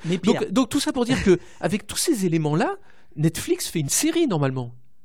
Netflix doit faire une série avec tous ces éléments-là. Les États-Unis, le Liban, euh, la France, Israël, euh, fake news, etc., etc. Rien, rien, rien. Parce qu'une injustice commise à l'égard de quelqu'un étiqueté à tort terroriste, c'est pas, c'est pas, c'est pas bien, c'est pas bon. Donc tu as dit tout à l'heure que tu n'avais pas les moyens d'aller aux États-Unis euh, pour interviewer Hillary Clinton. Les amis, vous qui nous écoutez exceptionnellement, ne donnez pas au poste, mais donnez à Pierre. Il y a une cagnotte pour le film pour acheter les droits euh, des archives et pour peut-être aller à, Washington. Euh, j'aimerais beaucoup voir Pierre avec, euh, Hillary Clinton. Hillary Clinton, ça, ça, ferait quand même bien, bien marrer. Mais alors attends Pierre, parce qu'on va, on va revenir sur, sur les... Attends, je, je fais une par rapport à la... je par rapport à la cagnotte. Non, je précise juste que, en fait, on a commencé ce, ce, film pour le cinéma. Il est pour le cinéma. a priori il ira pas à la télé. Il y a peu de chances qu'il aille à la télé. Enfin, aucun de mes films n'est allé à la télé euh, ces dernières années, même depuis le début d'ailleurs. Pourquoi je dis ces dernières ben années oui, Je ne sais pas pourquoi, depuis 25 ans. Euh, mais pour l'achever, il nous manque. Alors, on a quelques financements. On a eu déjà un premier euh, appel à dons qui avait, qui avait permis de démarrer l'enquête. Là, on en, on en refait un. Il s'agit de, de, payer la fin du montage. Le tournage est quasiment terminé, à, Avec à part Washington. 15 000 euros, nous pouvons acheter les droits des archives et reprendre le montage du film. Avec 23 000 euros, nous achevons le montage et entamons la post-production, mixage et talonnage. Avec 30 000 euros, nous finissons la post-production et nous pourrons commencer à préparer la sortie en salle. Voilà les paliers. Et donc à 200 000 euros, tu vas à Washington. On va à Washington en, Concorde même. en Concorde, ouais. même si on aura du mal. Il, faut peut-être leur mettre rien que pour toi, juste pour que ça. voilà, il nous manque un peu d'argent pour, pour finir le film. Il est déjà tourné, ce qui est déjà pas mal quand même. On a réussi... 200 000 pour le jet de, euh, de non, on a déjà réussi à le tourner, c'est déjà pas mal, euh, même s'il manque encore deux trois petites choses. Le montage est déjà entamé années. Il y a des archives importantes à acheter. On a trouvé des formidables archives de l'avocat Jacques Vergès qui sont inédites, qu'on va essayer d'acheter. Et hum, on espère donc de manière très indépendante arriver à faire ce film que le système médiatique français et le système télévisuel n'arrivent pas à faire et n'a pas envie de faire. et, hum, et, on espère le faire donc pour le, on n'espère pas, on va le faire pour le cinéma parce que c'est encore un des rares lieux euh, d'indépendance euh, éditoriale. Alors, euh, il y a Imperial Lox qui nous dit si Mediapart a reparlé de l'affaire il y a peu de temps, précisant les, les incohérences de l'affaire, notamment en 86, et Blast a fait une excellente vidéo également.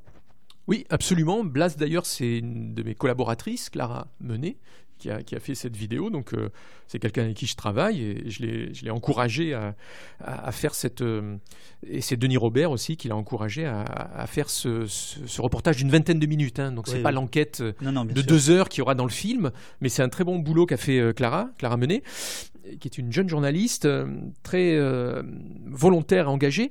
Euh, en, ce qui concerne Mediapart, non, Mediapart n'a pas fait l'enquête qu'on peut attendre de Mediapart. C'est-à-dire quand Mediapart fait une enquête, c'est costaud, quoi. Et l'enquête sur la fake news de 86 n'a toujours pas été faite.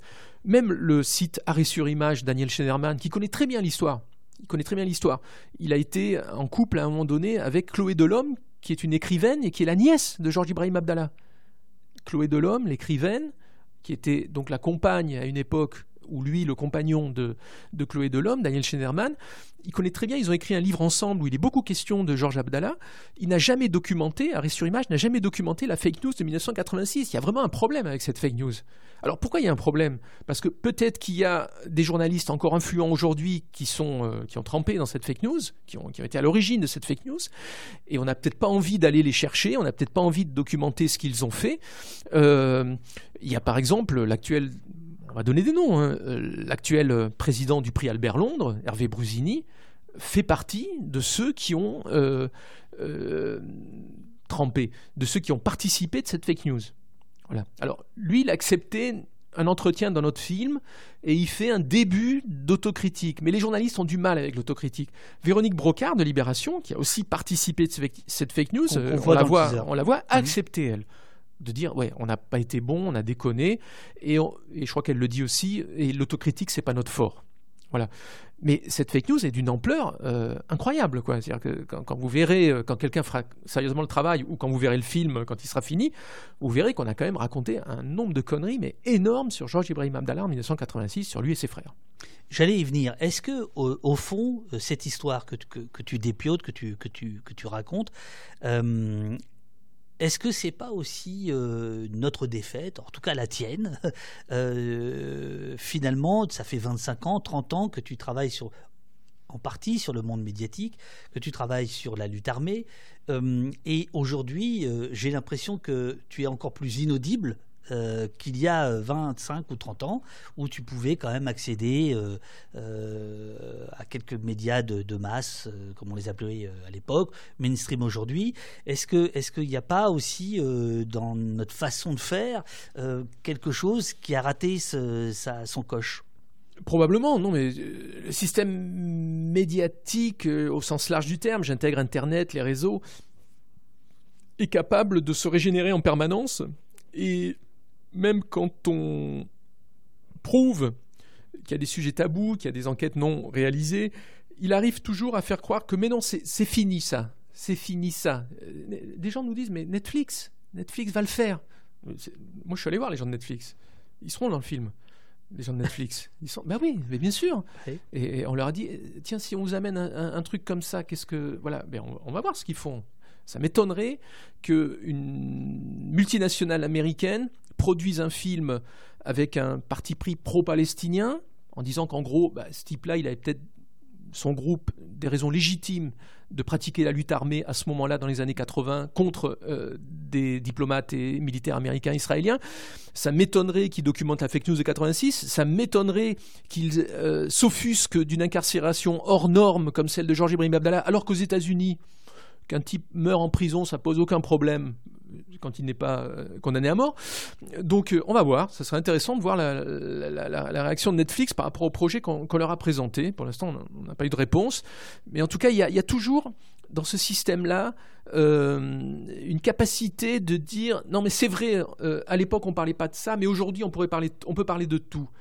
Alors c'est pas tout à fait faux, hein, parce que la profusion des nouveaux médias fait qu'on a remplacé le. L'expression n'est pas de moi, on a remplacé le ferme ta gueule par le cause toujours. Je ne sais plus qui avait eu cette formule que je trouve euh, tout à fait pertinente. Donc là, on est dans le cause toujours. c'était Coluche, non? Non, c'est pas Coluche, je ne sais plus. Peut-être. En tout cas, euh, on est plutôt dans cette ère-là aujourd'hui, on n'est plus dans la Il parlait de la démocratie, je crois. La démocratie. Peut-être. En tout cas, on n'est plus dans la censure traditionnelle classique, mais elle subsiste quand même. Sur l'affaire Abdallah, on est dans le ferme ta gueule on n'est pas encore dans le cause toujours. Donc il y, a aussi parfois des bugs dans le système. Et je, mon boulot, moi, c'est et le tien aussi, je pense, c'est de, bah, mettre les gens face à leurs contradictions. Euh, des gens qui, tiennent des grands discours, euh, on te parle de la France, patrie des droits de l'homme, euh, on est dans cette affaire sûrement pas la patrie des droits de l'homme, au contraire. Sur Netflix, je ne sais pas, mais euh, l'avantage, je trouve, de la machine euh, de divertissement américaine, c'est qu'elle est capable, au nom d'une bonne histoire, euh, de, créer de la critique sociale. Je pense qu'il y a dans certaines séries. Par exemple ah bah, par exemple, Breaking Bad, c'est vraiment une critique sociale, euh, euh, tu vois, du système de santé. C'est-à-dire qu'un prof euh, en, en, vienne à devenir laborantin de drogue parce qu'il peut pas payer ses frais de santé, c'est quand même quelque chose de, tu vois, de de, critique sociale très forte. Oui, mais là tu me parles de fiction. en matière ah, documentaire, documentaire, en matière documentaire, il euh, y a quand même ce contrat passé avec le spectateur dans le documentaire. Tout ce que je vais vous raconter est vrai. Mhm. Et si c'est faux, euh, là, par exemple, dans ce film, vont être mises en cause tout un tas de personnes. Jean-Louis Barrault. La dictature, c'est ferme ta gueule. La démocratie, c'est cause toujours. C'est Jean-Louis Barrault, euh, d'après Sentier Battant, que nous saluons. Merci pour, pour cette précision. Sentier Battant, qui est le plus ancien assigné de France, assigné à résidence en France. D'accord. s'appelle Kamel Daoud. D'accord. Voilà. Euh, je sais plus ce que je voulais te dire. J'ai perdu le fil de, de mon de, de, mon intervention. Mais oui, des gens vont être mis en cause. Dans, oui, euh, documentaire fiction, documentaire fiction. Des gens vont être mis en cause dans, dans ce film. Des, des magistrats, des responsables de, l'information, des, des, hommes politiques, des. Euh, si c'est faux, ce que je raconte, euh, ils ont tout à fait le droit de dire c'est diffamatoire, euh, c'est bidon, ce que raconte Carr, son enquête, son enquête de lui et son équipe est bidon, donc euh, il m'attaque. or, une fiction, on ne peut pas faire ça. Une fiction, on dit que c'est librement adapté, etc. Là, non, là, on est obligé quand même d'être très précis, d'être, de sourcer, d'avoir des sources inattaquables et de dire non, non, ça s'est passé comme ça, quoi. Voilà. Et, ça, c'est la différence avec une, fiction. Un, documentaire, il s'engage quand même beaucoup plus euh, de ce point de vue-là. Et si les gens mis en cause, qui sont vivants, qui ne sont pas des, êtres de fiction, qui sont encore pour certains très influents, euh, euh, considèrent que leur, honneur a été mis en cause, bah, ils attaquent. Bah, là, je serais curieux de voir ce qu'ils vont faire. Je serais euh, curieux de, voir ce que va faire une Lia Salamé. Je serais curieux de voir ce, que vont faire ces gens-là. quoi. Euh, Pierre Angelo euh, me, me, tacle. Petite précision d'Avduf. C'est vrai que M. Carl n'est pas très audible dans les médias mainstream, mais il est très connu sur les divers internets. On parlait encore de Pierre hier sur le stream de Danny Heras. Danny Heras, c'est Non, non, je vois pas. Voilà, c'est le, le bah, Danny c'est le top euh, pour toi euh, sur Twitch. Voilà. Euh, bisous à Pierre Carl et bravo. J'avais lu à, Pierre Bourdieu, tu vois. c'est à Pierre Carl et bravo encore pour toute son œuvre. donc voilà.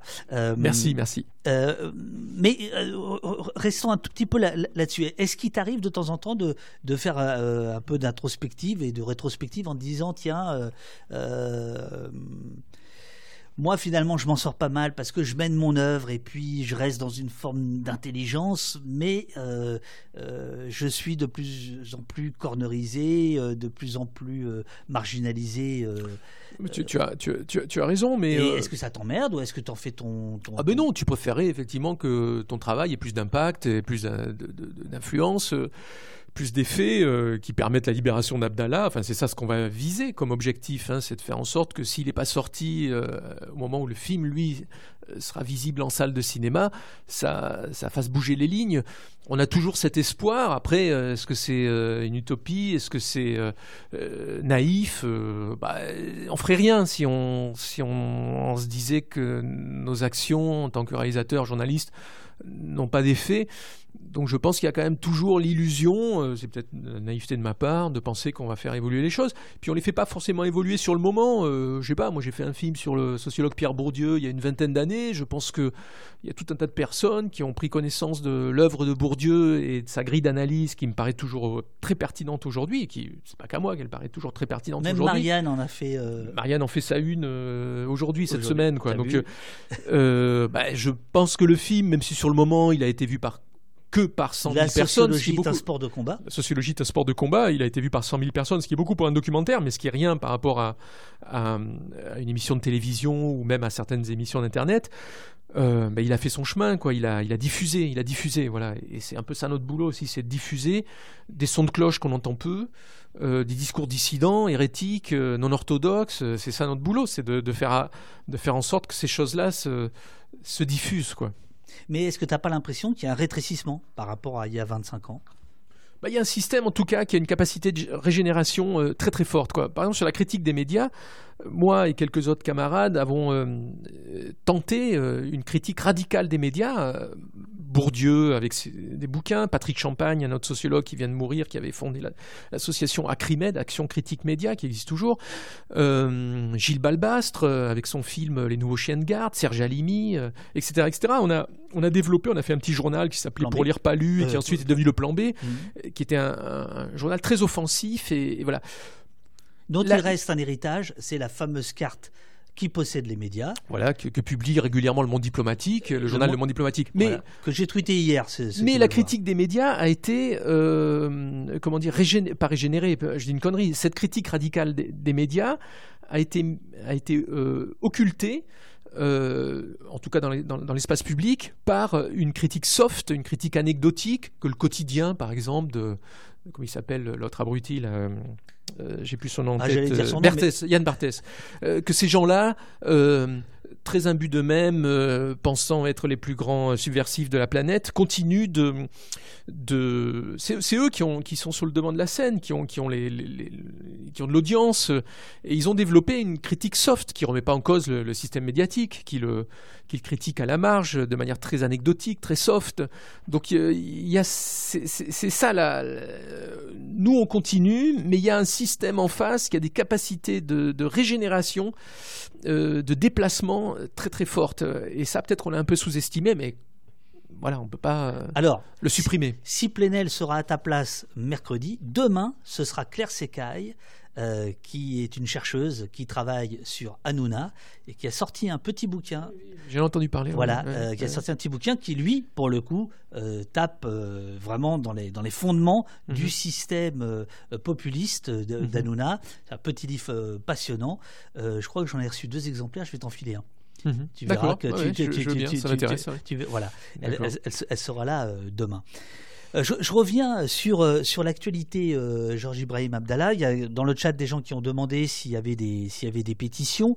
Et puisque toi, tu as cité l'équipe avec laquelle tu travailles, je tiens à citer et à remercier Pauline Todesco, avec qui je travaille, qui m'a aidé à préparer cette émission et qui a retrouvé quelques noms de gens qui soutiennent Georges Ibrahim Abdallah, qui demandent sa libération. Alors, il y a quelques LFI, des députés, dont Sylvie Ferrer, qui, quand elle a elle l'a visité, je crois, en prison. Euh, il y a eu euh, euh, dans la presse locale des articles en disant mais pourquoi cette députée va le, visiter?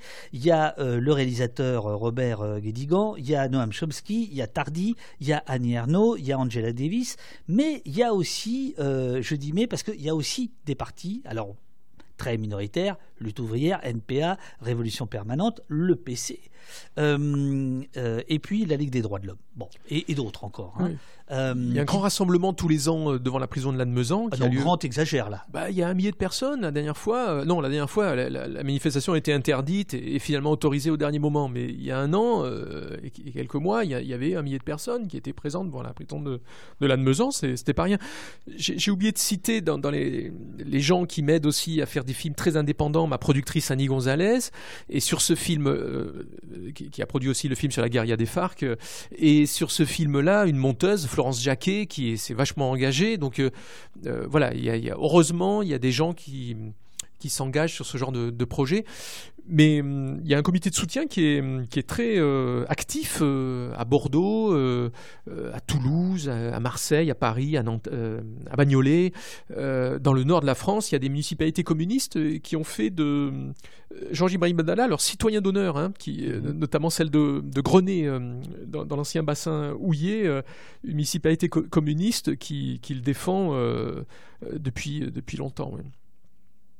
Et qu'est-ce qui euh, amène ces gens à soutenir non pas cette cause perdue, mais cette cause ancienne finalement? Je veux dire, ça fait 40 ans qu'il est incarcéré. 40 ans. Alors, il est surtout défendu depuis, enfin, euh, le comité de soutien, c'est surtout depuis 2006-2005, euh, à partir du moment où on a commencé à considérer que sa détention était hors norme. Hein. Euh, qu'elle dépassait les, les, 25 ans, qu'elle dépassait en 2007, on était à combien? À 23 ans, quelque chose comme ça. donc, euh, c'est à partir de ce moment-là qu'il y a eu un, mouvement qui, au départ, était aussi euh, défendait la sortie ou réclamait la sortie des prisonniers d'action directe. Qui, qui, avaient dépassé les 20 ans d'incarcération, Nathalie Ménigon, Jean-Marc Rouillant, Régis Lécher, Georges Cipriani, qui ont fini par sortir. Et puis une partie de ce comité de soutien à Action Directe euh, s'est reportée sur euh, Georges Ibrahim Abdallah. Il y a aussi des Basques euh, qui sont encore aujourd'hui en prison depuis plus de 25 ans en France. Et voilà, il y a eu un mouvement par solidarité à l'égard de camarades, de camarades communistes, parce que tous ces gens-là, il faut quand même s'en souvenir, sont des gens qui sont des communistes, qui, qui veulent une société où il y ait moins, moins d'injustice, plus de justice sociale, moins de domination. Euh, voilà, c'est quand même ça qui, qui, les fait, euh, qui les fait se battre. Alors, euh, le, il y a Alfred qui nous dit qu'à Tarbes aussi, il y a un comité. Bien sûr. Même si on n'est pas beaucoup. À Toulouse, il y a toujours euh, euh, un comité à chaque euh, un comité de soutien à chaque manifestation à Toulouse. C'est le copain Valeur anarchiste. C'est l'homme qui a fait ce néon derrière qui nous le qui nous le qui nous le qui nous le dit. Je, je, te pose quelques questions rapides du chat et puis je te euh, sans jeu de mots, je te libère.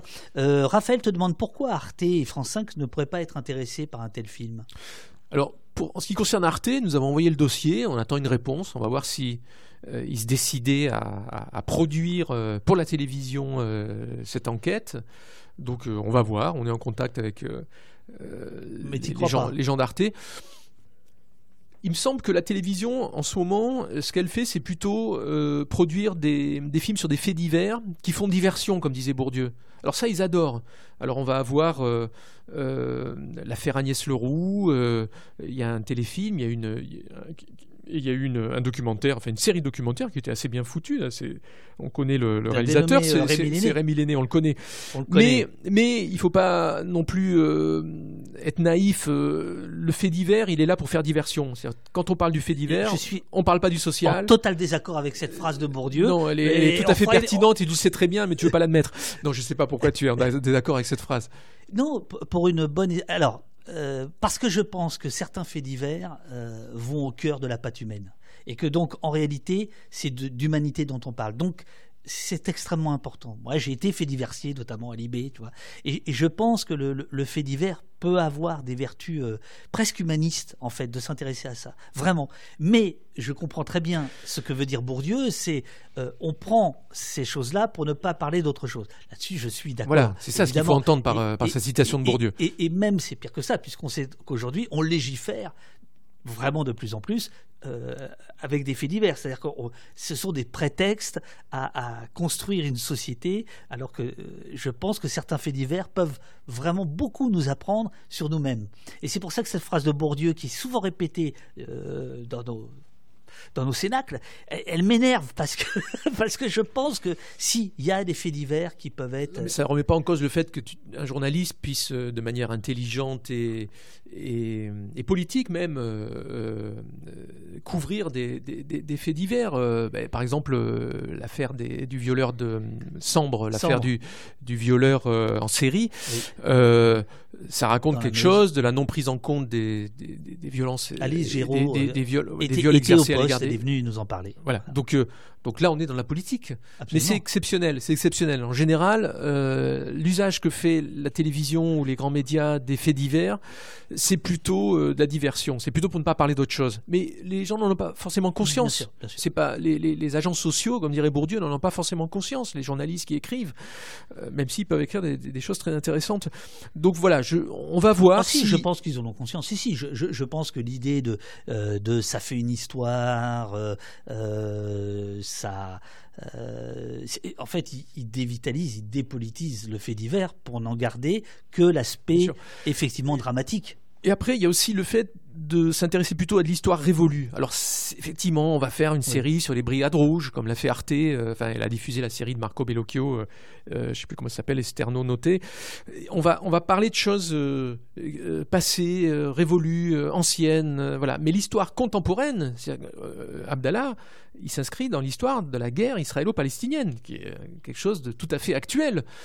Ça, c'est plus compliqué pour, pour, pour la télévision de, de traiter de l'histoire contemporaine. Euh, avec des partis pris forts. Voilà, ça c'est plus, compliqué et elle le fait pas. Elle le fait pas. Est-ce que euh, est-ce qu'il existe une pétition? Alors, euh, je ne sais pas si tu as répondu à cette question que je t'ai posée tout à l'heure. Est-ce qu'il y a voilà des gens qui, qui nous écoutent qui voudraient c'est la Belline notamment par rapport à Macron. Existe-t-il une pétition pour demander à Macron la grâce de ce prisonnier? Je ne crois pas qu'il y ait une pétition envoyée à Macron. En revanche, ce qui est dommage, mais là encore, c'est que pourquoi Macron ne peut pas politiquement le gracier, c'est à cause de cette étiquette terroriste.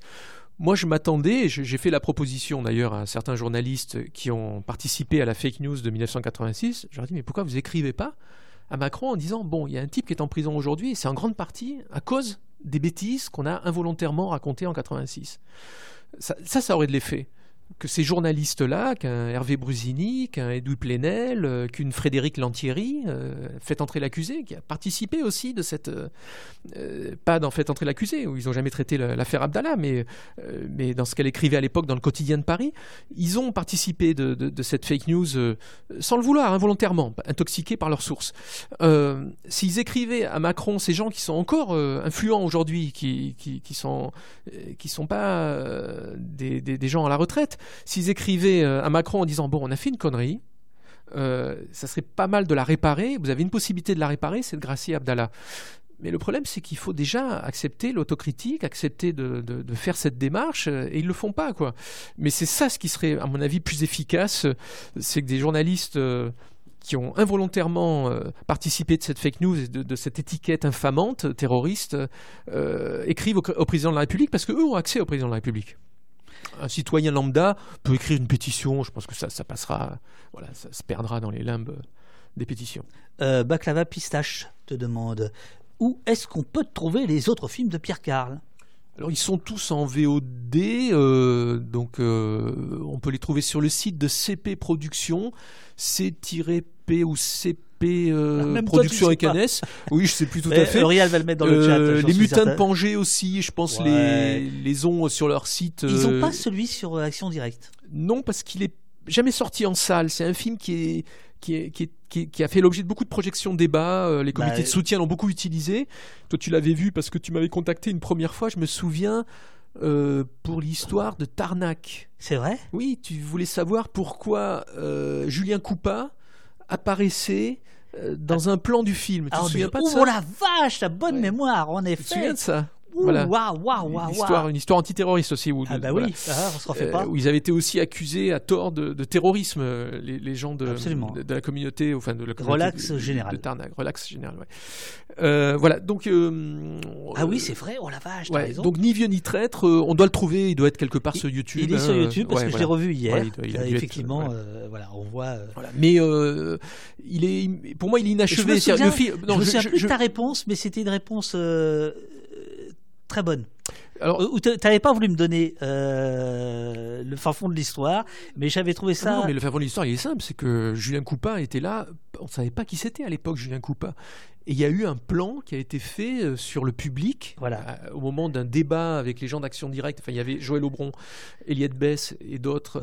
Et il apparaissait, mais on ne savait pas, en le mettant dans le film, les monteurs ne savaient pas que c'était lui. Donc euh, on l'avait voilà. Et des gens ont pensé qu'on l'avait fait pour le montrer du doigt. Enfin, il y avait toute un, une connerie qui avait été racontée à l'époque. Voilà. Mais tout, je finis sur Action Directe. Je finis sur Action, Directe. sur Action Directe. Il n'y a toujours pas de, de film euh, enquête important qui a été fait sur, sur ce groupe-là quoi. D'accord. Euh, ça reste à faire et ce film-là était insuffisant. Il, était suffisant pour déjà raconter une petite partie de l'histoire, ni vieux ni traître. Il a beaucoup été utilisé par les comités de soutien pour réclamer la libération de, Rouillan, Ménigon, euh, euh, Cyprien et compagnie. Mais il n'est pas, à mon avis, c'est pas un bon film sur l'histoire d'Action Directe. Voilà. Donc c'est voilà. Bonjour messieurs, je découvre la question en la lisant et merci pour ce live passionnant. Une question pour Pierre Carl. Comment arrivez-vous, au-delà des dons, à financer vos films d'intérêt public depuis tant d'années? C'est NHRD RN. Alors ça, ça sent la préfecture de police. ou, le fisc. Fais gaffe. non, je déconne. Alors, euh, j'ai eu la chance d'avoir un premier film qui a extrêmement, qui a, très bien marché en salle de cinéma, qui s'appelle Pas vu, pas pris, qui est sorti en 1998, qui a fait plus de 170 000 entrées, ce qui est beaucoup pour un documentaire, et qui a généré ce qu'on appelle du fonds de soutien automatique du CNC. Alors c'est un peu technique, mais dans le système français, quand on achète un billet de, de cinéma, une part de, de, l'argent part dans un fonds qui va être attribué ensuite aux, producteurs productrices qui veulent euh, produire le, film suivant du même réalisateur. Et euh, c'est automatique, c'est-à-dire qu'il n'y a pas à dire ce qu'on va faire, c'est automatique. Si vous avez fait 170 000 entrées sur euh, votre film précédent, on va vous donner automatiquement euh, je sais, imaginons que ce soit un, euro par, euh, par billet, on va vous donner 170 000 entrées, c'est, n'est pas la somme exacte, hein, pour euh, le film suivant. Donc quand on fait des entrées de manière commerciale presque, et mhm. mes premiers films ont très très bien marché, que ce soit la sociologie d'un sport de combat, Attention danger travail, Volem rien foutre à le pays, même en fin prix, pas vu pas pris, ces films ont très bien marché, donc on, pouvait déclencher le financement du film suivant juste avec ce fonds de soutien. Et alors là où le système est, est très malin, enfin malin, euh, est intéressant, c'est que même les films américains euh, envoient de l'argent dans ce fonds, mais n'en profitent pas. Parce que pour en profiter, il faut faire un film avec des techniciens français, il y a des conditions nationales et des conditions sociales, et il faut que le film soit en langue française. Donc les Avatar va contribuer à ce fonds. Euh, sur chaque billet d'Avatar, il va y avoir une partie qui va partir ce fonds, mais Avatar 3 va pas en profiter. Ce qui est très bien. Moi, je suis tout à fait d'accord avec ce système protectionniste qui fait qu'il y euh, qu'il y avait possibilité donc de, produire de, commencer à produire le film suivant avec les, des financements liés aux entrées du, film précédent. Après, on a fait moins d'entrées sur nos derniers films, donc il y a eu quelques financements institutionnels. Les régions, par exemple, nous on n'est pas à Paris, on est en, région Occitanie, euh, et la région Occitanie soutient les, gens qui travaillent sur place. Euh, ils s'en fichent de savoir ce qu'on fait comme film. C'est simplement qu'on bosse sur place, euh, qu'on dépense de l'argent sur place, qu'on fait travailler des techniciens locaux. Donc il y a des financements institutionnels auxquels on, a accès, et puis des appels à dons qui ont été parfois assez important. On a financé un film en 2016 avec euh, ma camarade Nina Fort. On est allé en, Équateur filmer euh, le président de l'époque et sa politique euh, progressiste mais contestée pour un film qui s'appelle On revient de loin. Mais il a été quasiment financé en très grande partie par un appel à dons qui a très bien marché. les gens voulaient savoir ce qui se passait en Équateur à ce moment-là. Ils nous ont financé notre, notre voyage et une grande partie de la production de ce film. Voilà comment on se débrouille c'est voilà. Après, on fait des films qui sont sous-financés, donc on les fait avec euh, des moyens qui ne sont pas les moyens normaux pour des longs métrages en tout mhm. cas. Mais on n'est pas les seuls dans ce cas-là, on va pas se plaindre. Le tout, c'est d'arriver à ne pas avoir de regrets sur les films qu'on fait. Par exemple, le film sur euh, la guérilla des FARC. Alors là, j'ai eu un financement, on a eu un financement un peu particulier qui s'appelle l'avance sur recette du CNC, qui est un gros financement institutionnel et qui nous a permis de tourner pendant dix ans. Euh, avec Annie Gonzalez, ma productrice, on elle a réussi à m'envoyer pendant dix ans en Colombie, à Cuba, filmer les guerrieros et guerrieras des FARC. Et en arrivant à la fin de la production de ce film, il faut pas avoir de regrets. Il faut dire est-ce qu'on a pu faire ce qu'on voulait faire? Et Mhm. on a pu faire ce qu'on voulait faire. Ce qui est emmerdant, c'est quand on commence des films qu'on peut pas terminer parce qu'on manque de moyens, on n'a pas pu aller jusqu'au bout euh, du projet initial. Jusqu'à présent, c'est toujours débrouillé avec Annie Gonzalez, avec euh, mes, mes collaborateurs, collaboratrices, pour arriver à aller jusqu'au bout de ce qu'on pouvait, voulait faire. Voilà. Alors il se trouve qu'aujourd'hui tu as rejoint euh, la SCAM. Je parlais de la SCAM tout à l'heure. Euh, Société d'auteurs euh, multimédia, ouais. Oui. Euh, documentariste. Et donc là, il y a quelque chose d'intrigant pour moi, puisque c'est une institution, hein, c'est-à-dire c'est voilà, c'est le lieu qui recueille les droits d'auteur des documentaristes, qui les redistribue aux documentaristes et qui essaie de, de peser dans les dans la chronologie des médias, dans, dans l'économie, ce que tu es en train de, de dire là. Mais enfin, c'est quand même euh, c'est quand même l'institution, on va dire. hein. Qu'est-ce que tu fous là-dedans? Mais en fait, tu les ils- ont- ou quoi? Est-ce que, est-ce que tu C'est ce qu'ils ont cru. Ils Bah, ont pensé sûr, que faire un documentaire en, en interne. Si je le fais, je vais pas le dire en plus. Je vais pas te le dire. Mais euh, ils ont, ils ont malheureusement ou heureusement, ils ont non, créé, ils ont créé un poste. T'arrives avec un pull en disant, voyez, Ouais. je peux pas avoir de caméra. En fait, tu l'enlèves. Oui. Et Et puis il y a un de tes boutons. c'est ils, sont, ils sont forts parce que tu n'arrives pas à savoir lequel. hein. Bon. Ah oui, oui, non, très. Euh, Et en fait, c'est le bouton de Et en manchette. fait, c'est Bien bah, joué. La, la caméra, elle est là, mais elle bouge trop. mais euh, la SCAM, euh, effectivement, il y, a- il y a certaines personnes à la SCAM qui ont pensé que je venais faire un film en interne, en, en caméra cachée, etc. etc. Euh, non, ils ont créé un poste d'administrateur pour le cinéma documentaire qui Oui. n'existait pas. Parce que la SCAM euh, gère, en fait, euh, je l'ai pas dit, mais l'audiovisuel, c'est-à-dire la télé. Voilà, hein. c'est la non-fiction. Tout ce qui est non-fiction, dans le domaine aussi du son, euh, de l'audiovisuel, du cinéma, de, de- des images fixes, qu'est-ce qu'il y a encore, l'écrit en non-fiction, bon, enfin bref, ils gèrent les droits d'auteur, ils les redistribuent. Et euh, il s'avère qu'ils ont créé un poste d'administrateur. euh, il fallait avoir fait plusieurs longs métrages pour y postuler. euh, à ce moment-là, c'était après le Covid, je n'avais pas grand-chose à faire. J'ai postulé et puis bah, j'ai été élu. J'ai pas été coopté, c'est très important. Parce qu'il y a beaucoup de gens qui sont cooptés aussi dans certaines commissions. Moi, j'ai été élu et donc je me suis retrouvé administrateur de la SCAM. Mes positions sont un peu minoritaires au sein de cette euh, institution, on va dire. Euh, j'ai parfois quelques quelques conflits ou quelques euh, discussions euh, houleuses avec mes, mes camarades, c'est pas le terme camarades, avec mes avec collègues les, mes collègues, mes autres, les autres administrateurs, administratrices. C'est surtout des administratrices d'ailleurs, c'est une, une société où il n'y a pas de problème de parité. C'est dans le conseil d'administration, il y a, je crois, euh, 18 femmes et 5 hommes. Voilà. Donc je suis un Et- des, et des- des administrateurs de, de cette société. Et j'essaie de faire bouger les choses euh, à ma toute petite échelle. Je suis ultra minoritaire dans, dans ce, dans ce truc-là.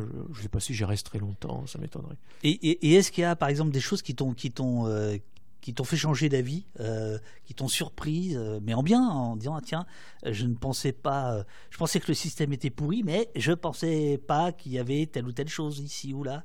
Est-ce que Non, j'ai.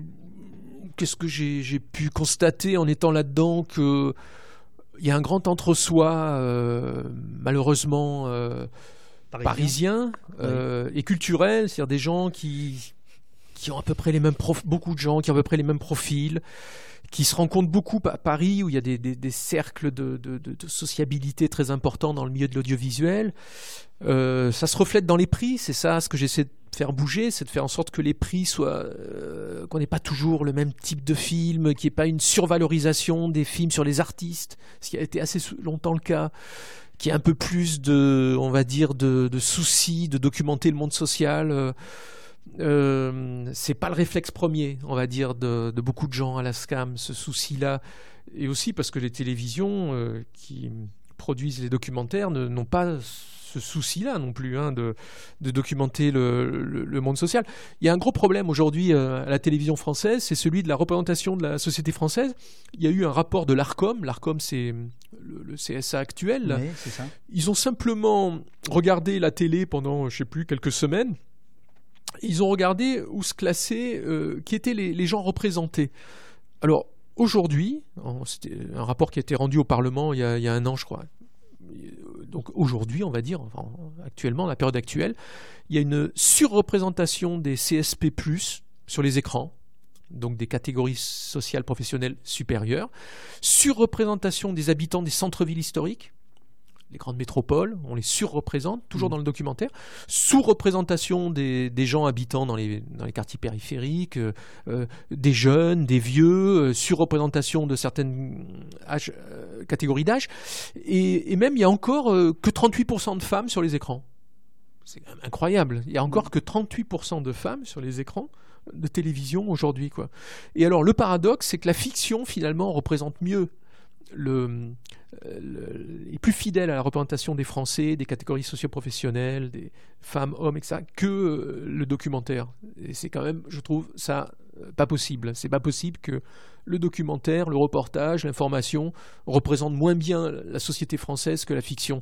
Donc euh, voilà, j'essaye là-dedans de, de, faire bouger les choses. Et, cet embourgeoisement, on va dire, tu l'expliques mmh. comment?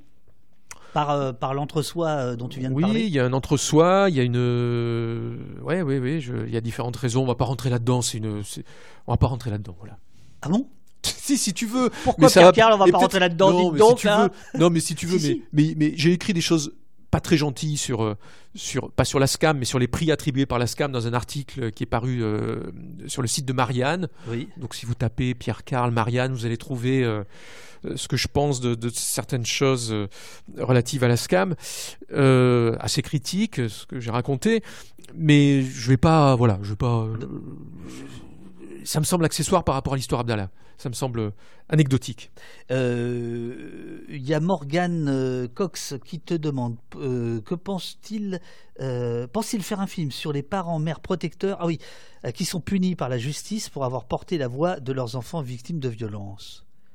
Oula, alors ça c'est un sujet que je connais pas.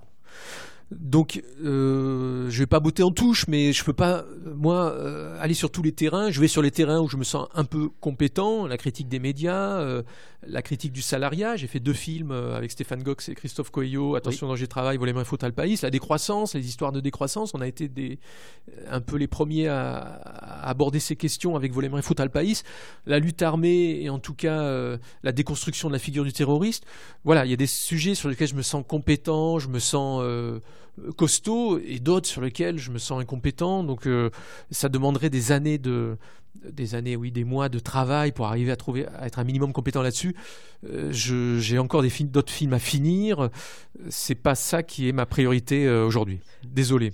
Tout un pan du cinéma du réel est absent des festivals de cinéma. Tribune par Pierre Carl le 2 juin 2022, retrouvé par Eurial. C'est dans le chat. T'as vu ça? Partagé. alors je ne sais pas du tout de quoi il s'agit. Euh, Pierre Carl parle-t-il encore avec Carl Zéro? Carl Zéro, qui était cette personne qui a complètement disparu Ah non, il n'a pas disparu. Non, je déconne, c'est une plaisanterie. je crois qu'il est dans les, il est dans les faits divers qui font diversion. Tiens, il fait un bouc... il fait un petit journal qui sort en kiosque encore, qui s'appelle, je sais pas, je sais pas comment ça s'appelle. Bah non, mais ça mérite pas qu'on parle de Carl Zéro. Bon, voilà. Je ne savais pas que tu, tu l'avais côtoyé. Ah mais oui, dans Pas vu pas pris, il y a une séquence euh, où il euh, ah oui où, lui il dit je vais le sortir. Toi toi euh, d'accord Canal Plus veut pas te produire, veut pas produire tes, reportages documentaires. Moi je vais le faire. Et bien sûr il a fait comme les autres. À un moment donné il a il s'est couché parce que la direction de Canal Plus, là où il travaillait à l'époque, lui a demandé de se coucher. Voilà, c'est classique. Classique. Mais quand vous êtes à la télévision, vous travaillez beaucoup d'argent, vous avez gagné beaucoup d'argent, et que vous bossez à la télévision comme Carl Zero, ça t'est pas arrivé, mais tu, es obligé de te coucher, tu, vas pas, ou alors tu te suicides professionnellement. Donc tous ces gens-là qui la jouent impertinent, etc., etc., ils savent très bien où s'arrêter. Ils savent très bien où s'arrêter. Euh, je, vais terminer avec deux questions. La question rituelle à la toute fin, mais, mais juste avant, je, voudrais vraiment te demander comment en 2024 euh, tu te sens par rapport à cette question-là dont tu viens de parler, déconstruire le terroriste, la lutte armée je m'explique, je précise ma question. Aujourd'hui, en 2024, en France, en France, la question de la lutte armée semble euh, totalement révolue et n'est plus abordée pour, tout un tas de raisons, euh, qui, est, en tout cas, le, choix des armes n'est plus porté sur, sur celui-là. Pourquoi ça te semble important de continuer à réfléchir sur cette question-là qui t'a puisé dans le passé parce qu'il y a une hypocrisie incroyable. Euh, là, on va faire rentrer euh, Méliné et Missak Manouchian au Panthéon. Là, en février, qui est un résistant communiste, les deux étaient des résistants communistes. Et c'est l'histoire de la résistance, en fait, qui est derrière tout ça. C'est pas l'histoire de la lutte armée. Euh, c'est une des formes que prend euh, la résistance. Euh, la lutte armée, elle peut prendre d'autres formes, hein. mais elle prend d'autres formes avec le soulèvement de la terre. C'est une histoire de résistance aussi, l'histoire du soulèvement de la terre, et ça prend pas, ça prend pas. alors, ils ont laissé leur badge l'autre jour sur le coussin. D'accord. Le soulèvement de la terre, ils étaient là. c'est ça? Ouais. Hop, il est là. Non, non, ah, non, non, non, regarde le coussin. Ouais. Tourne-le. Et... Ah oui, si, d'accord, pardon, je d'accord, ok. Euh, c'est pourquoi? Parce qu'en fait, il y a une tache de café, il a masqué ah, le, la tache de café. Bassine, non mais merci, c'est par rapport à la lutte contre les, les méga bassines, les méga bassines voilà. et la, la gestion euh, industrielle de, de l'eau. Oui. Voilà. Donc euh, oui, l'histoire que moi je, je raconte, c'est l'histoire enfin que je raconte, j'essaie de, de, il y a un problème là aussi. Dans, on adore la résistance quand c'est du passé révolu. Alors là, les films sur l'histoire de la Seconde Guerre mondiale, euh, il va y en avoir 200 euh, à la télévision, mais euh, comme si elle s'était arrêtée, la résistance, après la Seconde Guerre mondiale. Non, la résistance, ça continue sous différentes formes, et encore aujourd'hui, ça peut prendre la forme de la lutte armée. Et d'ailleurs, c'est totalement délirant ce qui s'est passé euh, après le 7 octobre, où euh, des gens ont dit que, les, Palestiniens n'étaient pas des résistants euh, dans la, bande de Gaza. Ben oui, c'est des résistants et ils peuvent pratiquer des actions terroristes. C'est pas incompatible. On peut conjoncturellement être terroriste tout en, en ayant des, des, pratiques de, résistants et en étant des résistants. Donc euh, la résistance, qui est une situation où un opprimé répond à une situation d'oppression, euh, c'est une histoire universelle et, elle est euh, stigmatisée souvent, elle est déshistorisée, je ne sais pas comment on dit ça, on, on veut faire croire que c'est une histoire révolue passé, alors que non, c'est quelque chose qui, bouge encore, et c'est quelque chose qu'il faut raconter. Euh, ce qui ne veut pas dire qu'il faille appeler à, la lutte armée. Moi, c'est pas ça mon propos. C'est simplement de rappeler que ça a existé et que ça a existé il n'y a pas encore très longtemps et encore aujourd'hui. Il y a Bad Trip euh, Balkany qui me, qui me tacle en disant l'extrême droite s'arme pas mal quand même.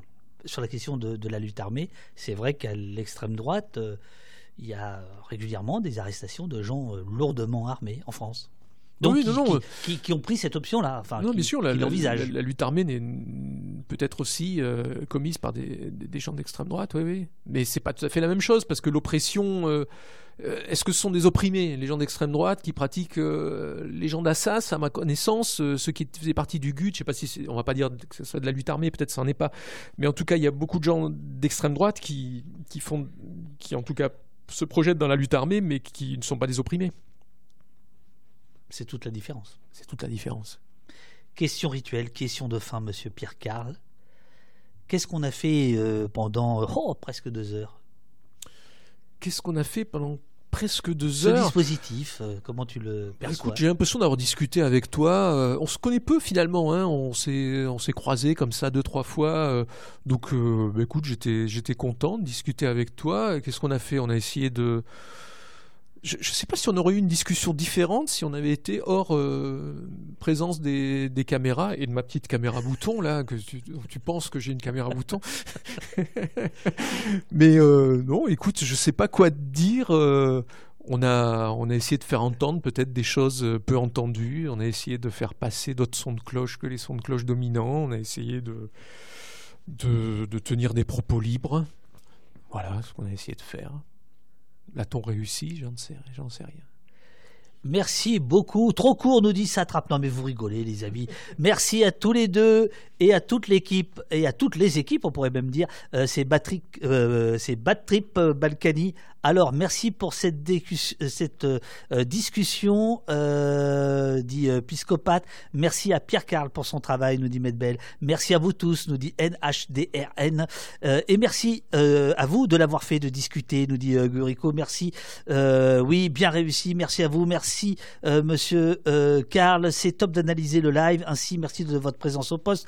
Merci, tenir des propos libres. Merci, Pierre Carl, pour cette franchise et cette humilité. Merci à tous les deux. À l'équipe. Ah, voilà une belle allocution. Merci au poste, merci à Pierre. au top comme toujours. laisser quelqu'un de 40 ans dans une prison, c'est inhumain, nous dit Horatio. Faudra revenir, nous dit Ronan, bah, quand le film va, sortir. on attend le film avec impatience, nous dit Alfred. Merci à Pierre Carlet au poste. voilà. Merci à toi.